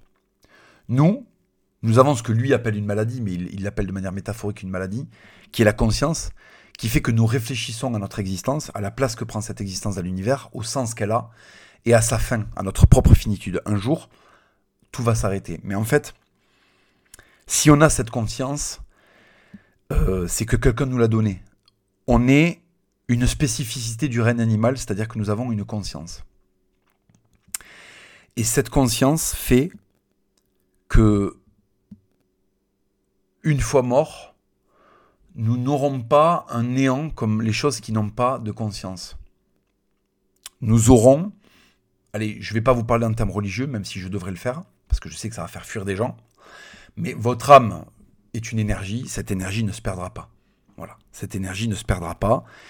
Et cette énergie, vous la rechargez de votre vivant. Et quand elle arrive, quand vous arrivez à votre mort, cette énergie, euh, elle est chargée soit de positivité, soit de négativité. Et votre objectif, c'est de la charger de positivité. Moi, je suis catholique, je vais essayer de charger cette énergie de positivité pour que lors de mon trépas, elle, euh, elle rejoigne d'autres énergies positives. Voilà. Je, voulais, je vous ai traduit un langage religieux, un langage euh, pseudo-spiritualisant. Vous avez compris l'idée. C'est le paradis après la mort ou l'enfer après la mort. Si votre vie est remplie de choses dignes, si votre vie a eu un sens, alors la mort n'est plus qu'une une étape avec l'après. Voilà. Donc je n'ai pas peur de la mort. J'ai peur de mourir dans la souffrance. Je ne veux pas ça. Mais euh, je n'ai pas peur de la mort. Parce que je suis catholique. Je crois en Dieu et je pense vraiment que cette conscience qu'on nous a donnée, elle est pour réaliser des choses. Il y a une raison à cette conscience qui nous procure et de la joie et de la souffrance. Il y a une raison à tout ça. Il y a une raison à tout ça. Et vous le sentez bien au fond de vous, quand vous faites le bien, quand vous faites quelque chose de bien, votre conscience se nourrit de belles choses. Et ça vous donne une bonne énergie. Quand vous vous dépassez, vous avez une bonne énergie en vous. Ça s'appelle les bonnes actions. Ça s'appelle la vertu. Voilà. Et plus vous accumulez les bonnes actions, moi je ne suis pas parfait, mais plus j'accumule les bonnes actions, plus je fais ce qui est juste, selon les enseignements du Christ, moins je redoute la mort. Voilà. Et, euh, et en fait, si tu as grandi dans une école catholique, tu as cette petite graine qui est plantée en toi, et peut-être que tu es tombé sur euh, euh, le, mauvais, le mauvais prédicateur, il faut que tu retournes à l'église, la vraie église, l'église traditionnelle, et que tu recherches de la spiritualité, du sens dans tout ça. Et si tu es quelqu'un d'intelligent, tu trouveras du sens à, cette spiritualité. La religion, au début, il faut il y a un petit appel. Il y a le désir de croyance, il y a le désir de Dieu. Et en fait, vous allez nourrir ce désir en allant pratiquer. Et petit à petit, des choses qui n'avaient aucun sens vont prendre du sens. Voilà. L'Eucharistie va prendre du sens, la prière va prendre du sens. Les moments de, solennité que vous allez trouver à l'église et donc les, moments méditatifs que ça va vous offrir vont trouver euh, une raison en vous. Et, euh, et vous allez comprendre comment s'articule la religion et ça va nourrir votre foi. Voilà, voilà mon ami. Donc, euh, j'ai déjà ressenti la peur de mourir parce que j'avais pas encore fait des choses suffisamment, suffisamment, euh, j'avais pas encore créé suffisamment de choses dignes. Là, je n'ai pas envie de mourir de suite parce que c'est ça, c'est par ça que je voulais finir. Je suis en train de préparer un projet. C'est le projet de ma vie. C'est le projet de ma vie. J'étais déménageur quand j'ai commencé à l'écrire. C'est, vous savez, je suis passionné d'Heroic Fantasy, précisément de Sword and Sorcery. L'Heroic Fantasy, c'est en fait le monde qui a établi Tolkien. et qui est en fait les bases de la de l'heroic fantasy, d'accord? Et dans l'heroic fantasy, il y a un style particulier qui s'appelle le sword and sorcery. Euh, qui veut dire grosso modo euh, épée et sorcellerie. Alors je n'aime pas trop la sorcellerie dans les mondes euh, médiévaux imaginaires, dans l'heroic fantasy, mais j'aime beaucoup en fait le sword and sorcery, c'est Conan, c'est Tigre à la glace et le feu. Il n'y a pas quatre races avec les nains, les hommes, enfin ou cinq races, les nains, les hommes, les orques, les elfes et je sais plus quoi il y a des hommes qui sont confrontés dans un univers médiéval à des créatures qui ne sont pas forcément des créatures appartenant à une race spécifique. C'est plutôt des monstres et tout ça. Et je trouve ça beaucoup mieux. Euh, je trouve que le style Heroic Fantasy a été beaucoup trop... C'est génial, hein, c'est l'absolu. Mais ça a été beaucoup trop mal euh, utilisé pour euh, continuer à être excitant. Alors que Conan, le monde, le, monde, le monde du Sword and Sorcery, a, beaucoup, euh, a beaucoup encore à donner. Il y a eu plein de films qui étaient des pastiches de Conan qui ont tué le genre. Mais il y a, par exemple, Darl Invincible et pas trop trop mal, mais ça reste quand même une série B. Une très très bonne série B, mais ça reste une série B. Et il y a Conan, euh, Conan le Destructeur et Conan le Barbare. Alors Conan, je, crois que c'est le 2, le Destructeur, qui est une merde absolue, mais qui est quand même rigolo à regarder. Et il y a par contre le premier Conan, qui est un film absolument fabuleux, qui est Nietzschean et tout, et qui est génial. Et moi, ce que j'aime, c'est le Sword and Sorcery. Et en fait, j'ai un copain moi qui s'appelle Cyril, qui est un gros gros cinéphile. Et en fait, ensemble, à l'époque, quand j'étais déménageur, je, rentrais le soir et on se, on se, on se matait, euh, on se faisait un super repas. Et notre rituel, c'était de nous mater des films d'héroïque fantasy du plus, euh, du plus génial au plus indigne, quoi. Et en fait, rapidement, on était à court de films, on regardait des trucs qui étaient merdiques, et je me rappelle, Cyril, il me disait, putain, ça serait super quand même que, avec tous les moyens qu'on a maintenant, on ait re un super film, euh, style le premier Conan, avec les mêmes codes et tout, que ce soit génial et tout. Et je, je, je me rappelle qu'on était vraiment dans le désarroi. C'est-à-dire que c'était le, c'était l'époque en plus, enfin, c'était il y a, il y a 7-8 ans maintenant, putain. Waouh. C'était il y a 7-8 ans et, euh, et on était en plein dans Marvel euh, et vas-y que tu bouffais euh, du Spider-Man, Tony Stark, Thor. Waouh, waouh, waouh, waouh. Captain America, la petite blague, la mission, blague, musique, mission, blague, musique, mission, blague. On n'en pouvait plus, donc on regardait des films anciennes et on se disait putain. et je me rappelle, je lui ai dit, écoute, il faut que j'écrive un scénario du film que j'aimerais voir à la télé ou au cinéma. Il faut que je réécrive le prochain Conan. Rien de moins que ça. Et j'ai pris mon ordinateur et j'ai commencé à écrire un scénario. Et contrairement à ce que je produis, d'habitude, c'est quelque chose, je me suis dit, il faut que ce soit travaillé, il faut que tu le travailles, il faut que ça ait du sens, il faut qu'il y ait et de la violence, et, et, un message philosophique, et un message politique, et un message euh, euh, spirituel. Donc j'ai commencé à travailler dessus, j'ai écrit le scénario, et je continue à bosser, euh, déménagement, sécurité, j'étais crevé, et c'est un projet que j'ai jamais lâché, et je continue à l'écrire. À l'époque, je faisais une mission, j'étais chef de la sécurité, chef adjoint, au village des marques de Nayou. Village des marques de Nayou. Euh, euh, et, on avait un ordinateur. Et quand j'avais une pause, c'est-à-dire presque toute la journée, parce que euh, les jours de les jours de, pardon, les jours de, les jours de solde, tu devenais fou.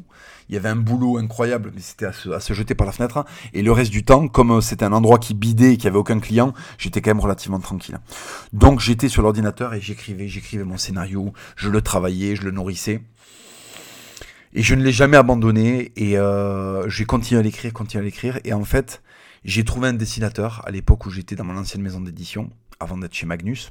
J'ai trouvé un dessinateur, euh, Eric, et euh, j'ai adoré son dessin, qui est un dessin très proche de la BD euh, franco-français, franco-belge, euh, pardon, de la BD franco-belge, style Torgal, tout ça et tout. Donc, je me suis dit, c'est le dessinateur qu'il me faut. Et figurez-vous que nous avons déjà alors, il faut comprendre un truc, c'est qu'un album, une bande dessinée, ça se fait en un an et demi. Ça se fait en un an, quand vous êtes très rapide. Par exemple, Marceau, il fait des BD de 80 pages en un an. C'est très très rapide. La plupart des BD, des BD c'est 45 pages.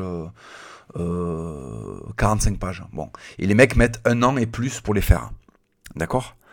Euh, Moi, j'ai écrit une histoire qui fait 5 BD. Qui fait, qui fait à peu près 250 pages et qui va même peut-être faire plus que 250 pages. Et en fait, mon dessinateur a touché l'équivalent de 5 BD euh, pour, pour faire une seule et même BD. Parce qu'en fait, je vais vous expliquer un truc. J'aime tellement ce que je fais et je vous prends tellement pas pour des cons. J'aurais pu sortir 5 BD de 45 pages et euh, les vendre à 14 euros, 20 euros, euh, ce qui est le prix à peu près d'une BD moderne, c'est ça. Une BD de 45 pages, c'est 17 euh, euros, 18 euros, un truc comme ça. Donc j'aurais pu vous vendre 5 BD et faire 5 fois plus d'argent. Et en fait, je me suis rappelé que quand j'étais gosse, j'étais passionné par la BD, j'allais au CDI de mon, de mon collège et je démarrais des histoires et il n'y avait jamais la suite. Parce que les bouquins avaient été détériorés, ils avaient été volés. Donc tu démarrais une série, tu démarrais Torgal, tu démarrais 13, tu démarrais Blueberry, tu démarrais une série et tu n'avais jamais la fin de l'histoire. Et je me rappelle que c'était terrible pour moi parce que j'adorais les histoires bien faites et c'était terrible de ne pas avoir le fin mot. Et il y avait des manquements dans la collection et c'était horrible, c'était horrible. Je me rappelle, j'avais une sensation quand j'étais gosse. Et, euh, et c'était très dur pour moi de pas finir les histoires. J'étais quelqu'un qui avait besoin de savoir la fin des histoires. Donc euh, j'étais très frustré. Et j'ai pensé aux gosses qui tomberont sur ma BD dans le CDI de leur école. Bon, ma BD finira jamais dans un CDI, mais tant pis. Un jour ils iront au puce, ils verront la couverture de ma BD, ils verront euh, une couverture qui ressemble aux années 90 avec un, héros super costaud dessus. Et ils auront envie, ils auront envie de la lire. Et je veux qu'ils aient l'histoire tout entier dedans. Je veux qu'ils aient une BD euh, de 300 pages où il y a toute l'histoire dedans. Je veux que ces gosses-là, ils aient toute l'histoire dedans. Et parce que je veux que ces gosses-là, ils aient toute l'histoire dans une seule BD, ce qui me fait perdre de l'argent, hein, euh, vous aurez, vous les adultes, ceux qui allez l'acheter, une BD avec une histoire entière dans une seule et même BD. Un début et une fin. Voilà. Et euh, c'est un sacrifice que je fais parce que je veux vous livrer un bel objet. Je n'ai pas touché d'argent, parce que vous savez, quand on commence à préparer une BD, on touche un avaloir. C'est-à-dire qu'en fait, on se fait payer pour le travail qu'on va fournir jusqu'à ce que la BD sorte. Moi, je n'ai rien touché à ma demande. À ma demande. Je n'ai rien touché pour qu'on puisse payer le dessinateur le plus cher possible, pour qu'il puisse faire le plus de pages possible. Voilà. Donc, il a pris euh, une grosse, grosse somme pour faire le plus de pages possible. Et les pages qui manqueront pour finir l'histoire, je les financerai moi-même. Et il y a même des parties que j'ai rajoutées pour la beauté de l'histoire que j'ai financées moi-même. Donc quand je ferai les comptes à la fin, cette BD m'aura rapporté beaucoup moins que ce qu'elle aurait pu me rapporter si je l'avais sorti en plusieurs épisodes, en plusieurs tomes. Et, euh, Et je le fais parce que j'aime l'art. Et quand une BD, quand une production est faite parce qu'on aime l'art, euh, ça fonctionne. C'est pour ça que quand vous lisez nos BD avec Marceau ou mes bouquins, vous vous régalez parce qu'on les a fait avec l'amour de l'art. C'est pour ça que vous avez des BD de 80 pages et pas de 50 pages. C'est pour ça que je, je, vais mettre presque 8 ans de ma vie dans un projet qui me rapportera très peu d'argent, mais qui me, donnera une, qui me donnera une fierté une, légitimité, une légitimité énorme. Quand vous aurez cette bande dessinée avec ce héros qui s'appelle Gorka, euh, qui est un espèce de Conan version, euh, vous verrez, vous verrez, je vous en dis pas trop. Quand vous aurez ce nouveau Conan, vous allez passer un moment superbe. Et vous allez, je, l'espère, passer un aussi bon moment que quand moi j'ai vu le film et que quand moi j'ai découvert les BD Conan ou les BD Raon ou les BD Torgal. Je veux vous offrir ça. Je veux offrir. C'est voilà, voilà pourquoi je n'ai pas peur de la mort aussi. Je veux pas qu'elle arrive de suite parce qu'il faut que je finisse cette BD. Là, j'ai, je vais vous dire, j'ai 149 pages. Je suis à presque 150 pages. Mon dessinateur doit m'en livrer une dizaine là incessamment sous peu, sous quinzaine. Donc je serai à, peu près euh, voilà 160 pages il manque encore deux ans de travail. Il manque deux ans de travail. Donc entre-temps, vous aurez Dino Brutal Age, vous aurez d'autres trucs, mais dans deux ans, je pourrai vous offrir euh, cette BD qui est l'œuvre de ma vie. Et j'espère que cette BD, elle tombera dans les mains d'un producteur euh, qui aura envie qu'on arrête avec euh, les bids sur HBO, sur, enfin pas sur HBO parce que HBO ne bide pas, mais sur les bids sur Amazon et Netflix, et qui voudra adapter cette histoire. Voilà. Ce sera ma contribution. Donc je vous en dis pas plus sur Gorka. Euh, parce que la BD s'appelle Gorka, Gorka le ventre de la haine. Je vous en dis pas plus, je vous la, je vous la présenterai, je vous en parlerai quand elle sera sur le point de sortir, les amis. Donc gardez ça dans un coin de votre tête, mais sachez que je suis en train de vous préparer une BD. Je veux même pas commencer à vous en parler euh, un peu parce que si je fais ça, il faudrait que je fasse 5 heures sur la création. Je ferai une émission spéciale là-dessus. Voilà les amis, donc ça c'était pour te répondre. Désolé, j'ai pris mon temps pour répondre. C'était pour te, pour te répondre. Cher Loïc, Excusez-moi, j'ai la voix qui. J'ai la voix qui flanche. Alors, autre question de Clayan. Euh, donc, euh, petit, petit message, j'ai écouté ton erreur série et tu as dit que l'on pouvait poser des questions, etc. Du coup, en question, je me demandais de ce que tu pensais du cinéma qui parle de la Grèce antique, style le film 300 qui parle des Spartiates, ou encore les nombreux films sur les mythes grecs. Alors, J'adore les péplums quand ils sont bien faits. Le style péplum est génial, c'est un fondement du cinéma, c'est absolument fabuleux. Je vous en ai cité quelques-uns tout à l'heure, des vieux péplums, les Dix Commandements, Ben Hur, euh, tous les tous les péplums euh, avec des Hercules euh, qui sont géniaux, les péplums italiens complètement kitsch et tout ça. Et on a eu du très très bon péplum au début des années 2000 avec Gladiator, avec 3, parce que le succès de Gladiator a amené plein de, péplums au cinéma, pour le meilleur et pour le pire. On a eu La colère des titans qui n'était pas génialissime, qui était bien mais qui n'était pas génialissime, qui était un peu carton-pâte. Et on a eu la Masterclass 3, qui est un film d'ailleurs euh, dont a parlé le, Raptor. Un film qui lui a beaucoup plu et je comprends pourquoi ça lui a beaucoup plu. Je comprends ce qu'il lui a parlé dans le film.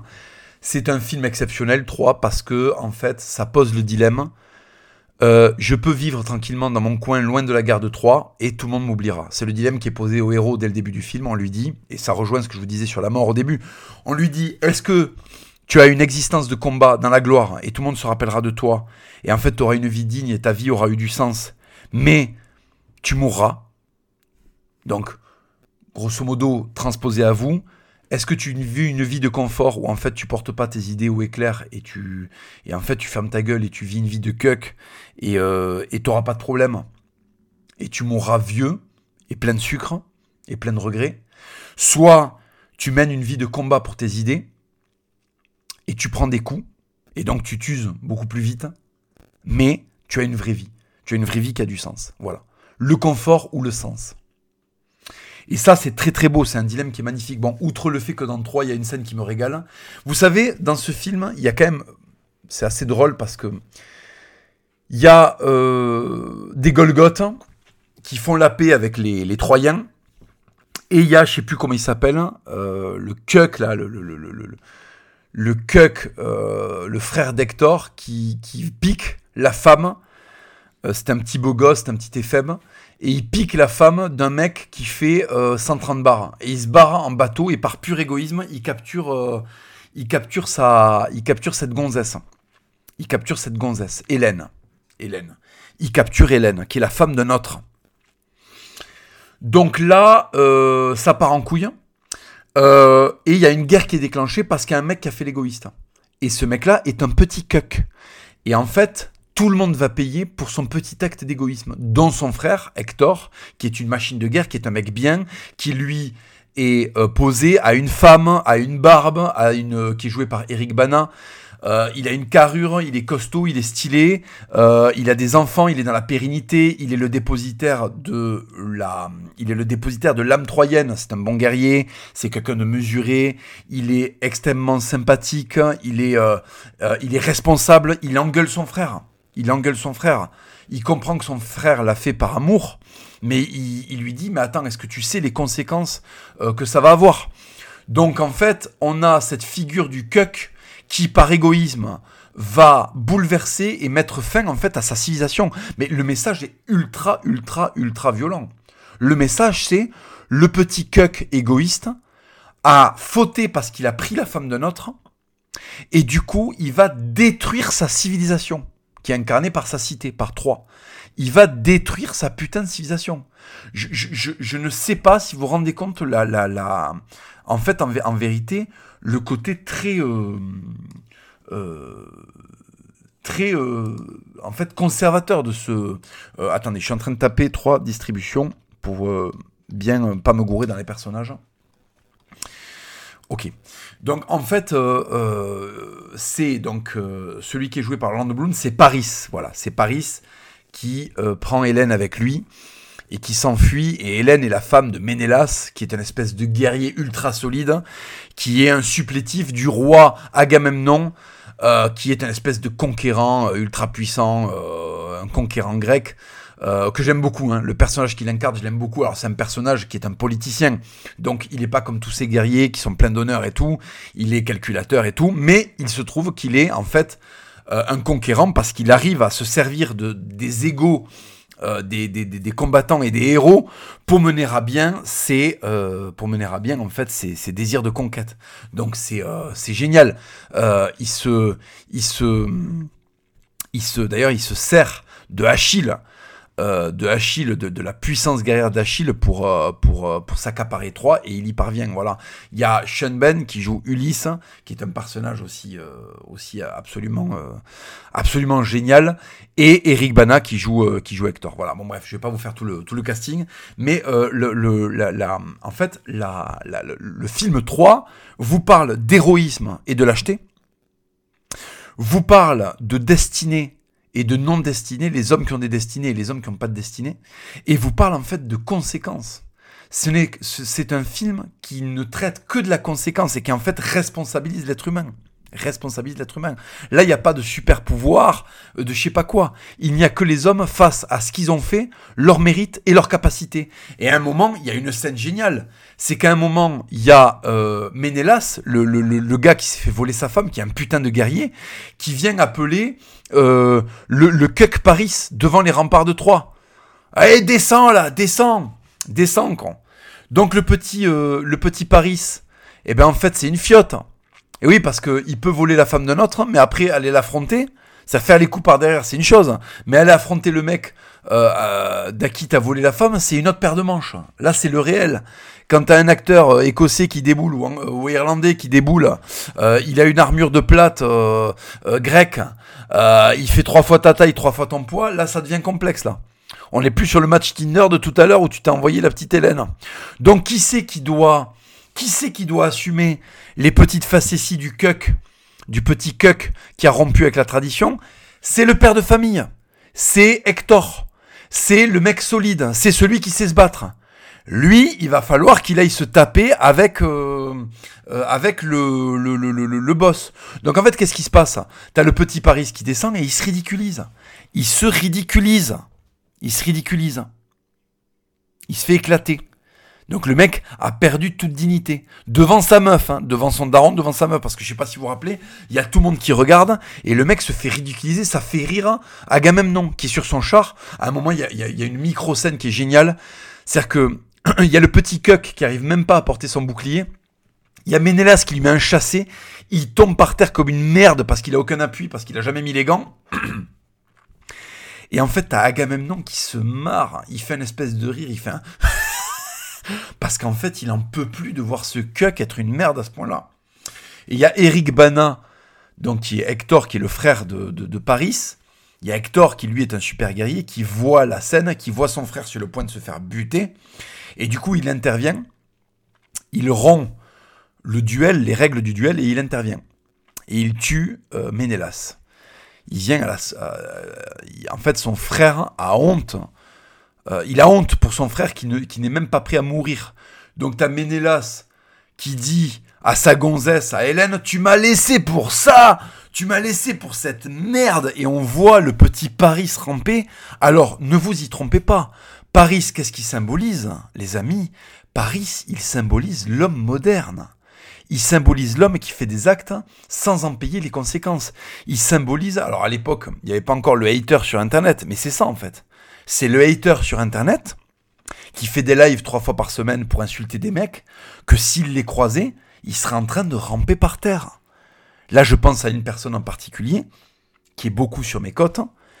Il se pourrait bien qu'il vive une scène à la euh, Paris versus Ménélas.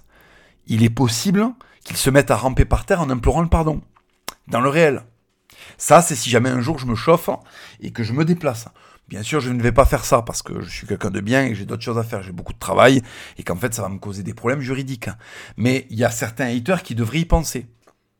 De temps en temps, euh, le réel vient frapper aux portes de Troie. et on peut finir par terre. Bref. Donc voilà, donc euh, Hector vient là, donc le, le, père de famille bien installé, qui lui est très responsable et qui lui n'a pas commis la faute, va payer, va payer pour le petit cuck. Et c'est tout, et c'est tout euh, notre monde moderne qui est exposé. Tu as le droit d'être végétarien et d'insulter la police parce qu'il y a des policiers et y a des militaires qui gardent nos frontières et il y a des policiers qui maintiennent l'ordre. Si les policiers faisaient grève et qu'il y avait un chaos, tu serais exterminé. Parce que tu fais partie des faibles. Si tu peux manger des graines, d'accord, et te déplacer dans un vélo, et que personne te met une claque pour voler ton vélo, c'est parce qu'il y a des policiers qui veillent. C'est parce que Hector vit, euh, pardon, c'est parce que le guerrier Hector, incarné par les militaires et les policiers, veille à ce que les barbares comme Ménélas ne viennent pas mettre une, une claque au Paris que tu es. Parce que Paris, euh, il se déplace en trottinette, il se déplace pas en char avec deux chevaux euh, du, du, du, du, Péloponnèse pour le tirer le char. Vous voyez ce que je veux dire? Donc ce film est génial parce que ce film ridiculise l'homme, euh, ridiculise le ridiculise l'homme moderne et en sens l'homme traditionnel. Et d'ailleurs tout se résout entre hommes, c'est-à-dire qu'à la fin les zoulettes sont exterminées ou écartées, d'accord? Et il ne reste que les hommes et tout se joue entre les hommes, entre guerriers. Voilà.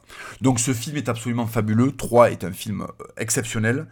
Euh, je vais pas tout vous raconter parce qu'il y a plein plein de choses à, dire dans ce film. Mais voilà, 3 est un film absolument génial. Et 300, alors 300, c'est un film incompris. Il y a plein de gens qui disent mais 300 c'est n'importe quoi.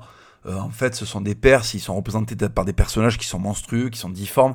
Mais en fait, 3, c'est un homme qui raconte, c'est son imaginaire en fait. Il nous retranscrit son imaginaire. Et le film n'est pas un film euh, sur ce qui s'est passé historiquement euh, dans les Thermopyles. C'est un film qui vous ouvre la psychologie d'un grec antique. Sa façon à lui de voir les Perses. Donc lui, il voit des gens difformes parce qu'en fait, il voit des étrangers. Et j'ai adoré ce film. Je le trouve exceptionnel. Je déplore qu'il y ait un petit peu trop de cul. Euh, ça a un peu lancé la mode du cul dans les péplums. Et ça me fatigue un peu, mais parce qu'en fait, le cul dans les péplums, ça fascine les Américains. Comme les, les Américains sont, sont puritains, euh, si vous voulez, ça, les fascine, les sociétés où il n'y avait pas encore le christianisme, parce qu'en fait, c'est la partout généralisée, et ça les titille un peu. Ça les titille, ces petits coquins. Voilà, putain, on en est déjà à 1h30 de podcast. Euh, je suis désolé pour la durée, mais euh, voilà, on va faire. Vous me direz, vous me direz par message si vous voulez que je fasse uniquement des FAQ ou si ça vous fait pas chier que de temps en temps il y a des podcasts qui soient un petit peu plus longs. Voilà. Alors, voilà. Ensuite, autre question de Saag. Bonsoir Papacito, j'ai adoré tes podcasts Spotify et je me suis tellement revu avec mon frère quand tu relatais l'histoire de la fameuse Nintendo. Voici ma question. Comptes-tu aborder la saga Rocky lors de tes prochains podcasts sous forme de rétrospective? Évidemment. Évidemment, Rocky est un monument du cinéma, c'est un film qui parle beaucoup plus de la vie que de la boxe, ou en tout cas ça parle énormément de la vie au travers de la boxe. C'est une masterclass absolue, c'est ce qui a propulsé Stallone euh, dans, des sphères absolument euh, énormes. Donc évidemment, évidemment que j'aborderai Rocky. Voilà, c'est pour te répondre, ça sera abordé euh, au travers de, soit hors-série ou, euh, ou, à l'occasion en parlant de boxe. Voilà. Alors, autre question, autre question de Antoine. Question Burger Ring, est-ce que tu penses que Gladiator 2 va être un bon film? J'espère que Ridley Scott a encore le panache pour y arriver à 85 ans, mais vu la dégaine de l'acteur principal, j'ai peur. Alors j'ai pas encore vu la dégaine de l'acteur principal, mais je vais vous dire, euh, en fait, Gladiator n'appelle pas de suite. Le héros est mort. Là, d'après ce que j'ai compris, c'est euh, il revient de, Ridley Scott. Le problème, c'est qu'il a fait des masterclass. En fait, il alterne masterclass et masterclass énorme merde, parce qu'il a fait des énormes merdes, Ridley Scott. Il a fait des énormes merdes, quoi. Il a commis Alien Covenant, qui est une bouse. Euh, il a commis, il a commis plein de trucs pourris, quoi. Il s'est chié quand il a fait son Robin des Bois. Euh, il me casse les couilles, Ridley Scott. Un coup, il fait un film génial, un coup, il fait une merde. Euh, et là, je sens qu'il va nous faire une merde. Euh, Gladiator n'appelle pas de suite, quoi. Donc, Gladiator qui revient des enfers, bon. Je, n'irai pas le voir au cinéma. Je vais pas me faire avoir, j'irai pas le voir au cinéma. J'attendrai de voir les critiques. Hein. Il y a des gens euh, qui font, je pense à Dirty Tommy euh, sur internet, qui fait des, sur YouTube et qui fait des super. Euh, je lui fais confiance en fait. Lui, il va aller le voir et il nous dira si c'est si c'est bien ou pas. Je, je, verrai à ce moment-là. Mais j'ai très très peu d'espoir sur cette suite. Alors, autre question, autre question de, de Vic. Alors, alors voilà, comme, le, dit le message euh, du haut, j'ai entamé une reconversion pro en tant que munisier chez les compagnons, mais c'est vrai que le rapprochement avec la franc-maçonnerie me met parfois un peu mal à l'aise. Du coup, j'aurais aimé savoir ce que tu penses des compagnons. Est-ce que tu pardonnes la franc-maçonnerie au vu de la transmission du savoir des valeurs de l'artisanat? Non, non, non, non. La franc-maçonnerie est une arme euh, de destruction de la spiritualité catholique. C'est un, en fait, c'est une, c'est de la gnose, quoi. C'est le, c'est les principes du, christianisme dévoyés et donc du coup euh, en concurrence avec le christianisme et donc à but de détruire le christianisme. Euh, la franc-maçonnerie est néfaste à tous les niveaux. Le compagnonnage existait avant la franc-maçonnerie. Euh, le savoir peut se transmettre sans qu'on ait besoin d'aller faire du lobbying et des activités mafieuses dans des, dans des, dans des espèces de cérémonies très louches, euh, avec des préceptes très louches et euh, et, euh, et à viser en fait mafieuse quoi. Hein. C'est vraiment c'est de l'entrisme pur, c'est du mauvais entrisme quoi. C'est de la c'est de la merde en barre. Non non, tu peux devenir un très très grand charpentier menuisier sans sans trempouiller dans la franc-maçonnerie. garde ton âme à l'abri de tout ça. Voilà. Autre question, euh, de. Alors attendez, j'arrive pas à lire le nom. Val. Question de Val. Salut Hugo, petite question pour Burger Ring. Pourquoi quelqu'un ayant développé un tel état d'esprit et de telles valeurs n'a pas fait un séjour par la case militaire? Alors figure-toi qu'à un moment j'ai voulu m'engager. Quand j'avais 16 ans, je voulais absolument m'engager, je m'ennuyais à l'école. Euh, je voulais absolument... Et il fallait l'autorisation de mes parents. Et euh, hors de question pour mes parents que j'aille à l'armée. Hors de question. Euh, ils voulaient absolument pas. Moi, ça m'aurait beaucoup plu. Et je n'y suis pas allé à 16 ans et je me suis dit, eh ben, j'irai quand j'aurai 18 ans, puisque ça y est, je serai assez grand pour aller à l'armée. Et entre-temps, j'ai rencontré une copine qui était très, très, très, très jolie. Et donc, j'ai commencé à. J'ai commencé à à goûter à la vie, euh, si vous voulez, de, à la vie. Euh, enfin, je me suis dépucelé, quoi. Hein, voilà, pour dire les choses clairement. Je me suis dépucelé et j'ai commencé à goûter à, à, goûter au bonheur d'avoir une copine. Et euh, c'est quelque chose qui, qui fait que j'avais plus envie d'aller faire des pompes et de me lever très tôt et d'être loin de ma copine. Donc j'étais voilà, j'étais j'étais avec cette fille avec qui on consommait toute la journée, donc euh, plus trop envie d'aller euh, d'aller faire des pompes. Et en fait, euh, j'ai fait la merde. J'ai fait la merde puisque on s'est quitté, c'est elle qui m'a quitté six mois après parce que j'étais parti sur Paris et en fait je descendais plus à Toulouse donc elle m'a quitté de peur peut-être que je la trompe ou même peut-être qu'elle euh, elle avait trouvé quelqu'un et euh, voilà. Donc du coup elle m'a appelé elle a été euh, elle a été élégante elle m'a dit voilà écoute on se voit pas assez j'ai peur que tu me trompes bon peut-être qu'elle elle envisageait aussi quelqu'un. Donc elle m'a appelé c'était quelqu'un de bien donc je pense que je, je, pense qu'elle a été elle a été correcte et elle m'a dit voilà je je préfère qu'on arrête là et c'est vrai que moi je la je, je, je, m'occupais plus d'elle quoi hein. j'étais sur Paris elle était à Toulouse moi j'étais monté pour mes études elle savait que Paris euh, il y avait énormément de femmes sur Paris. Euh, bon, moi à l'époque, euh, j'avais les cheveux coiffés en arrière. Hein. Je, je, je, faisais du sport plein pot. Bon, elle a dû se dire que j'allais, j'allais certainement. Donc, elle a, elle a prévenu avant de guérir. Et donc, du coup, voilà. Donc, on s'est quitté en bon terme et euh, et du coup, eh ben là, euh, c'était euh, voilà, c'était c'était fini. Je bossais et j'avais plus envie, j'avais plus envie d'aller au service militaire. C'était un truc vraiment qui était corrélé à l'énorme pic de testo, pas au service militaire, pardon, à la carrière militaire. C'est un truc, voilà. Et donc je l'ai jamais fait et c'est l'erreur de ma vie parce que ça m'aurait beaucoup plu.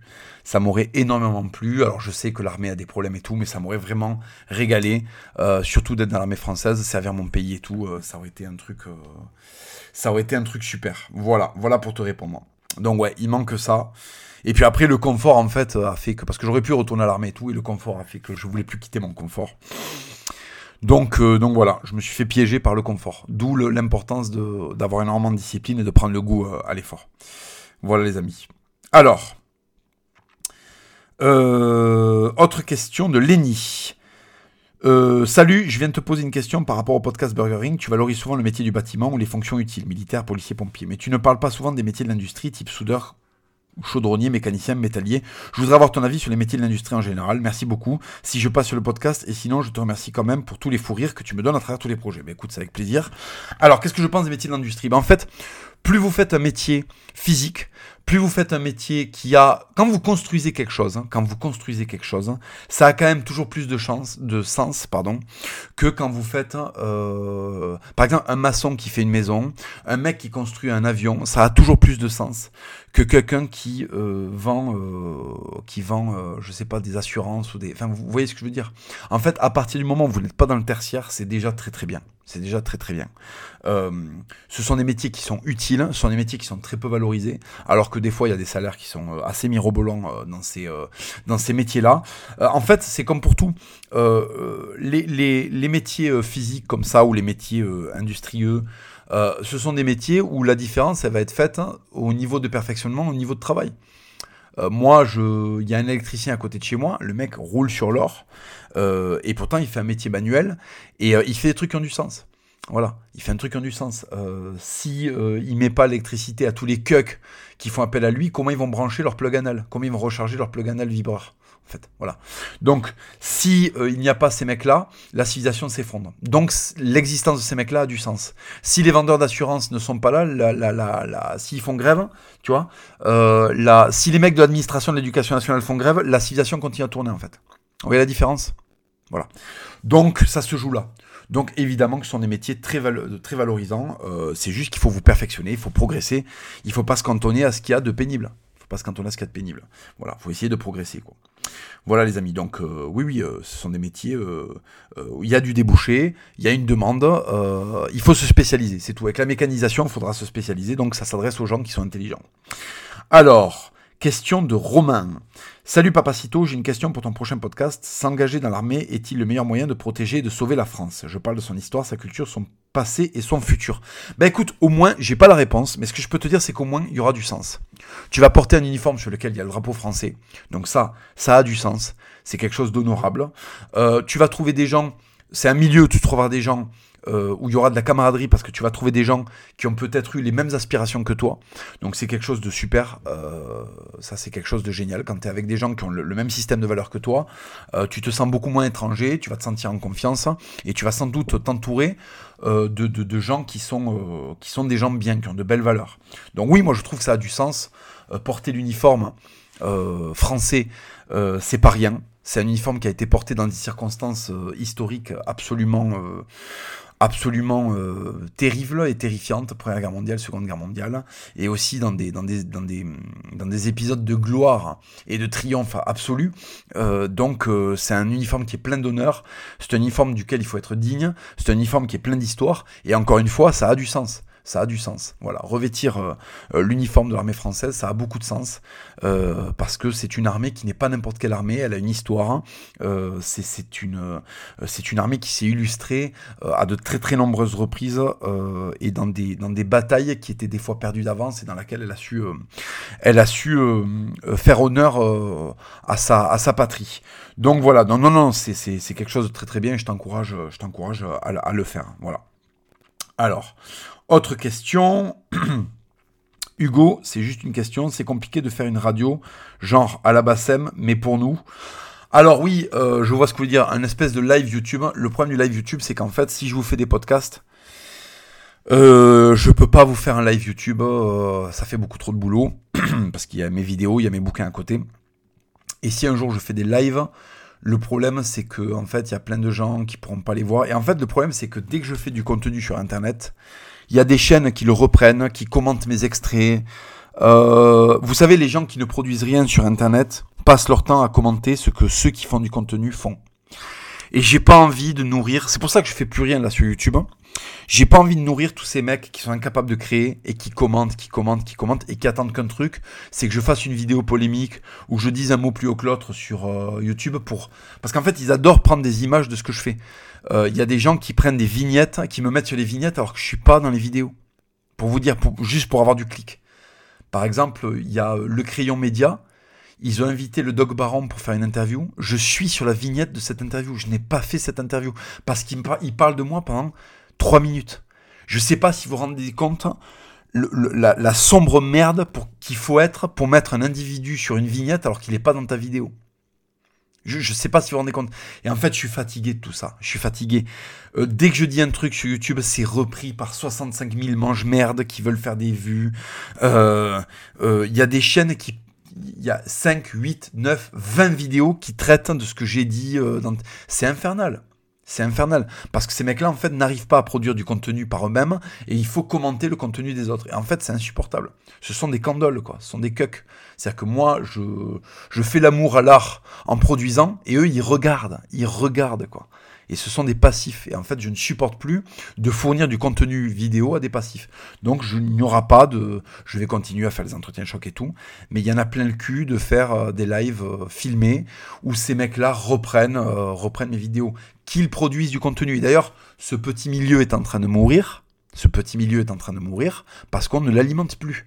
Depuis qu'ils ne peuvent plus commenter ce que je fais, ce que fait le Raptor, ils sont en train de mourir. Et oui, ils sont pas très intéressants quand ils sont.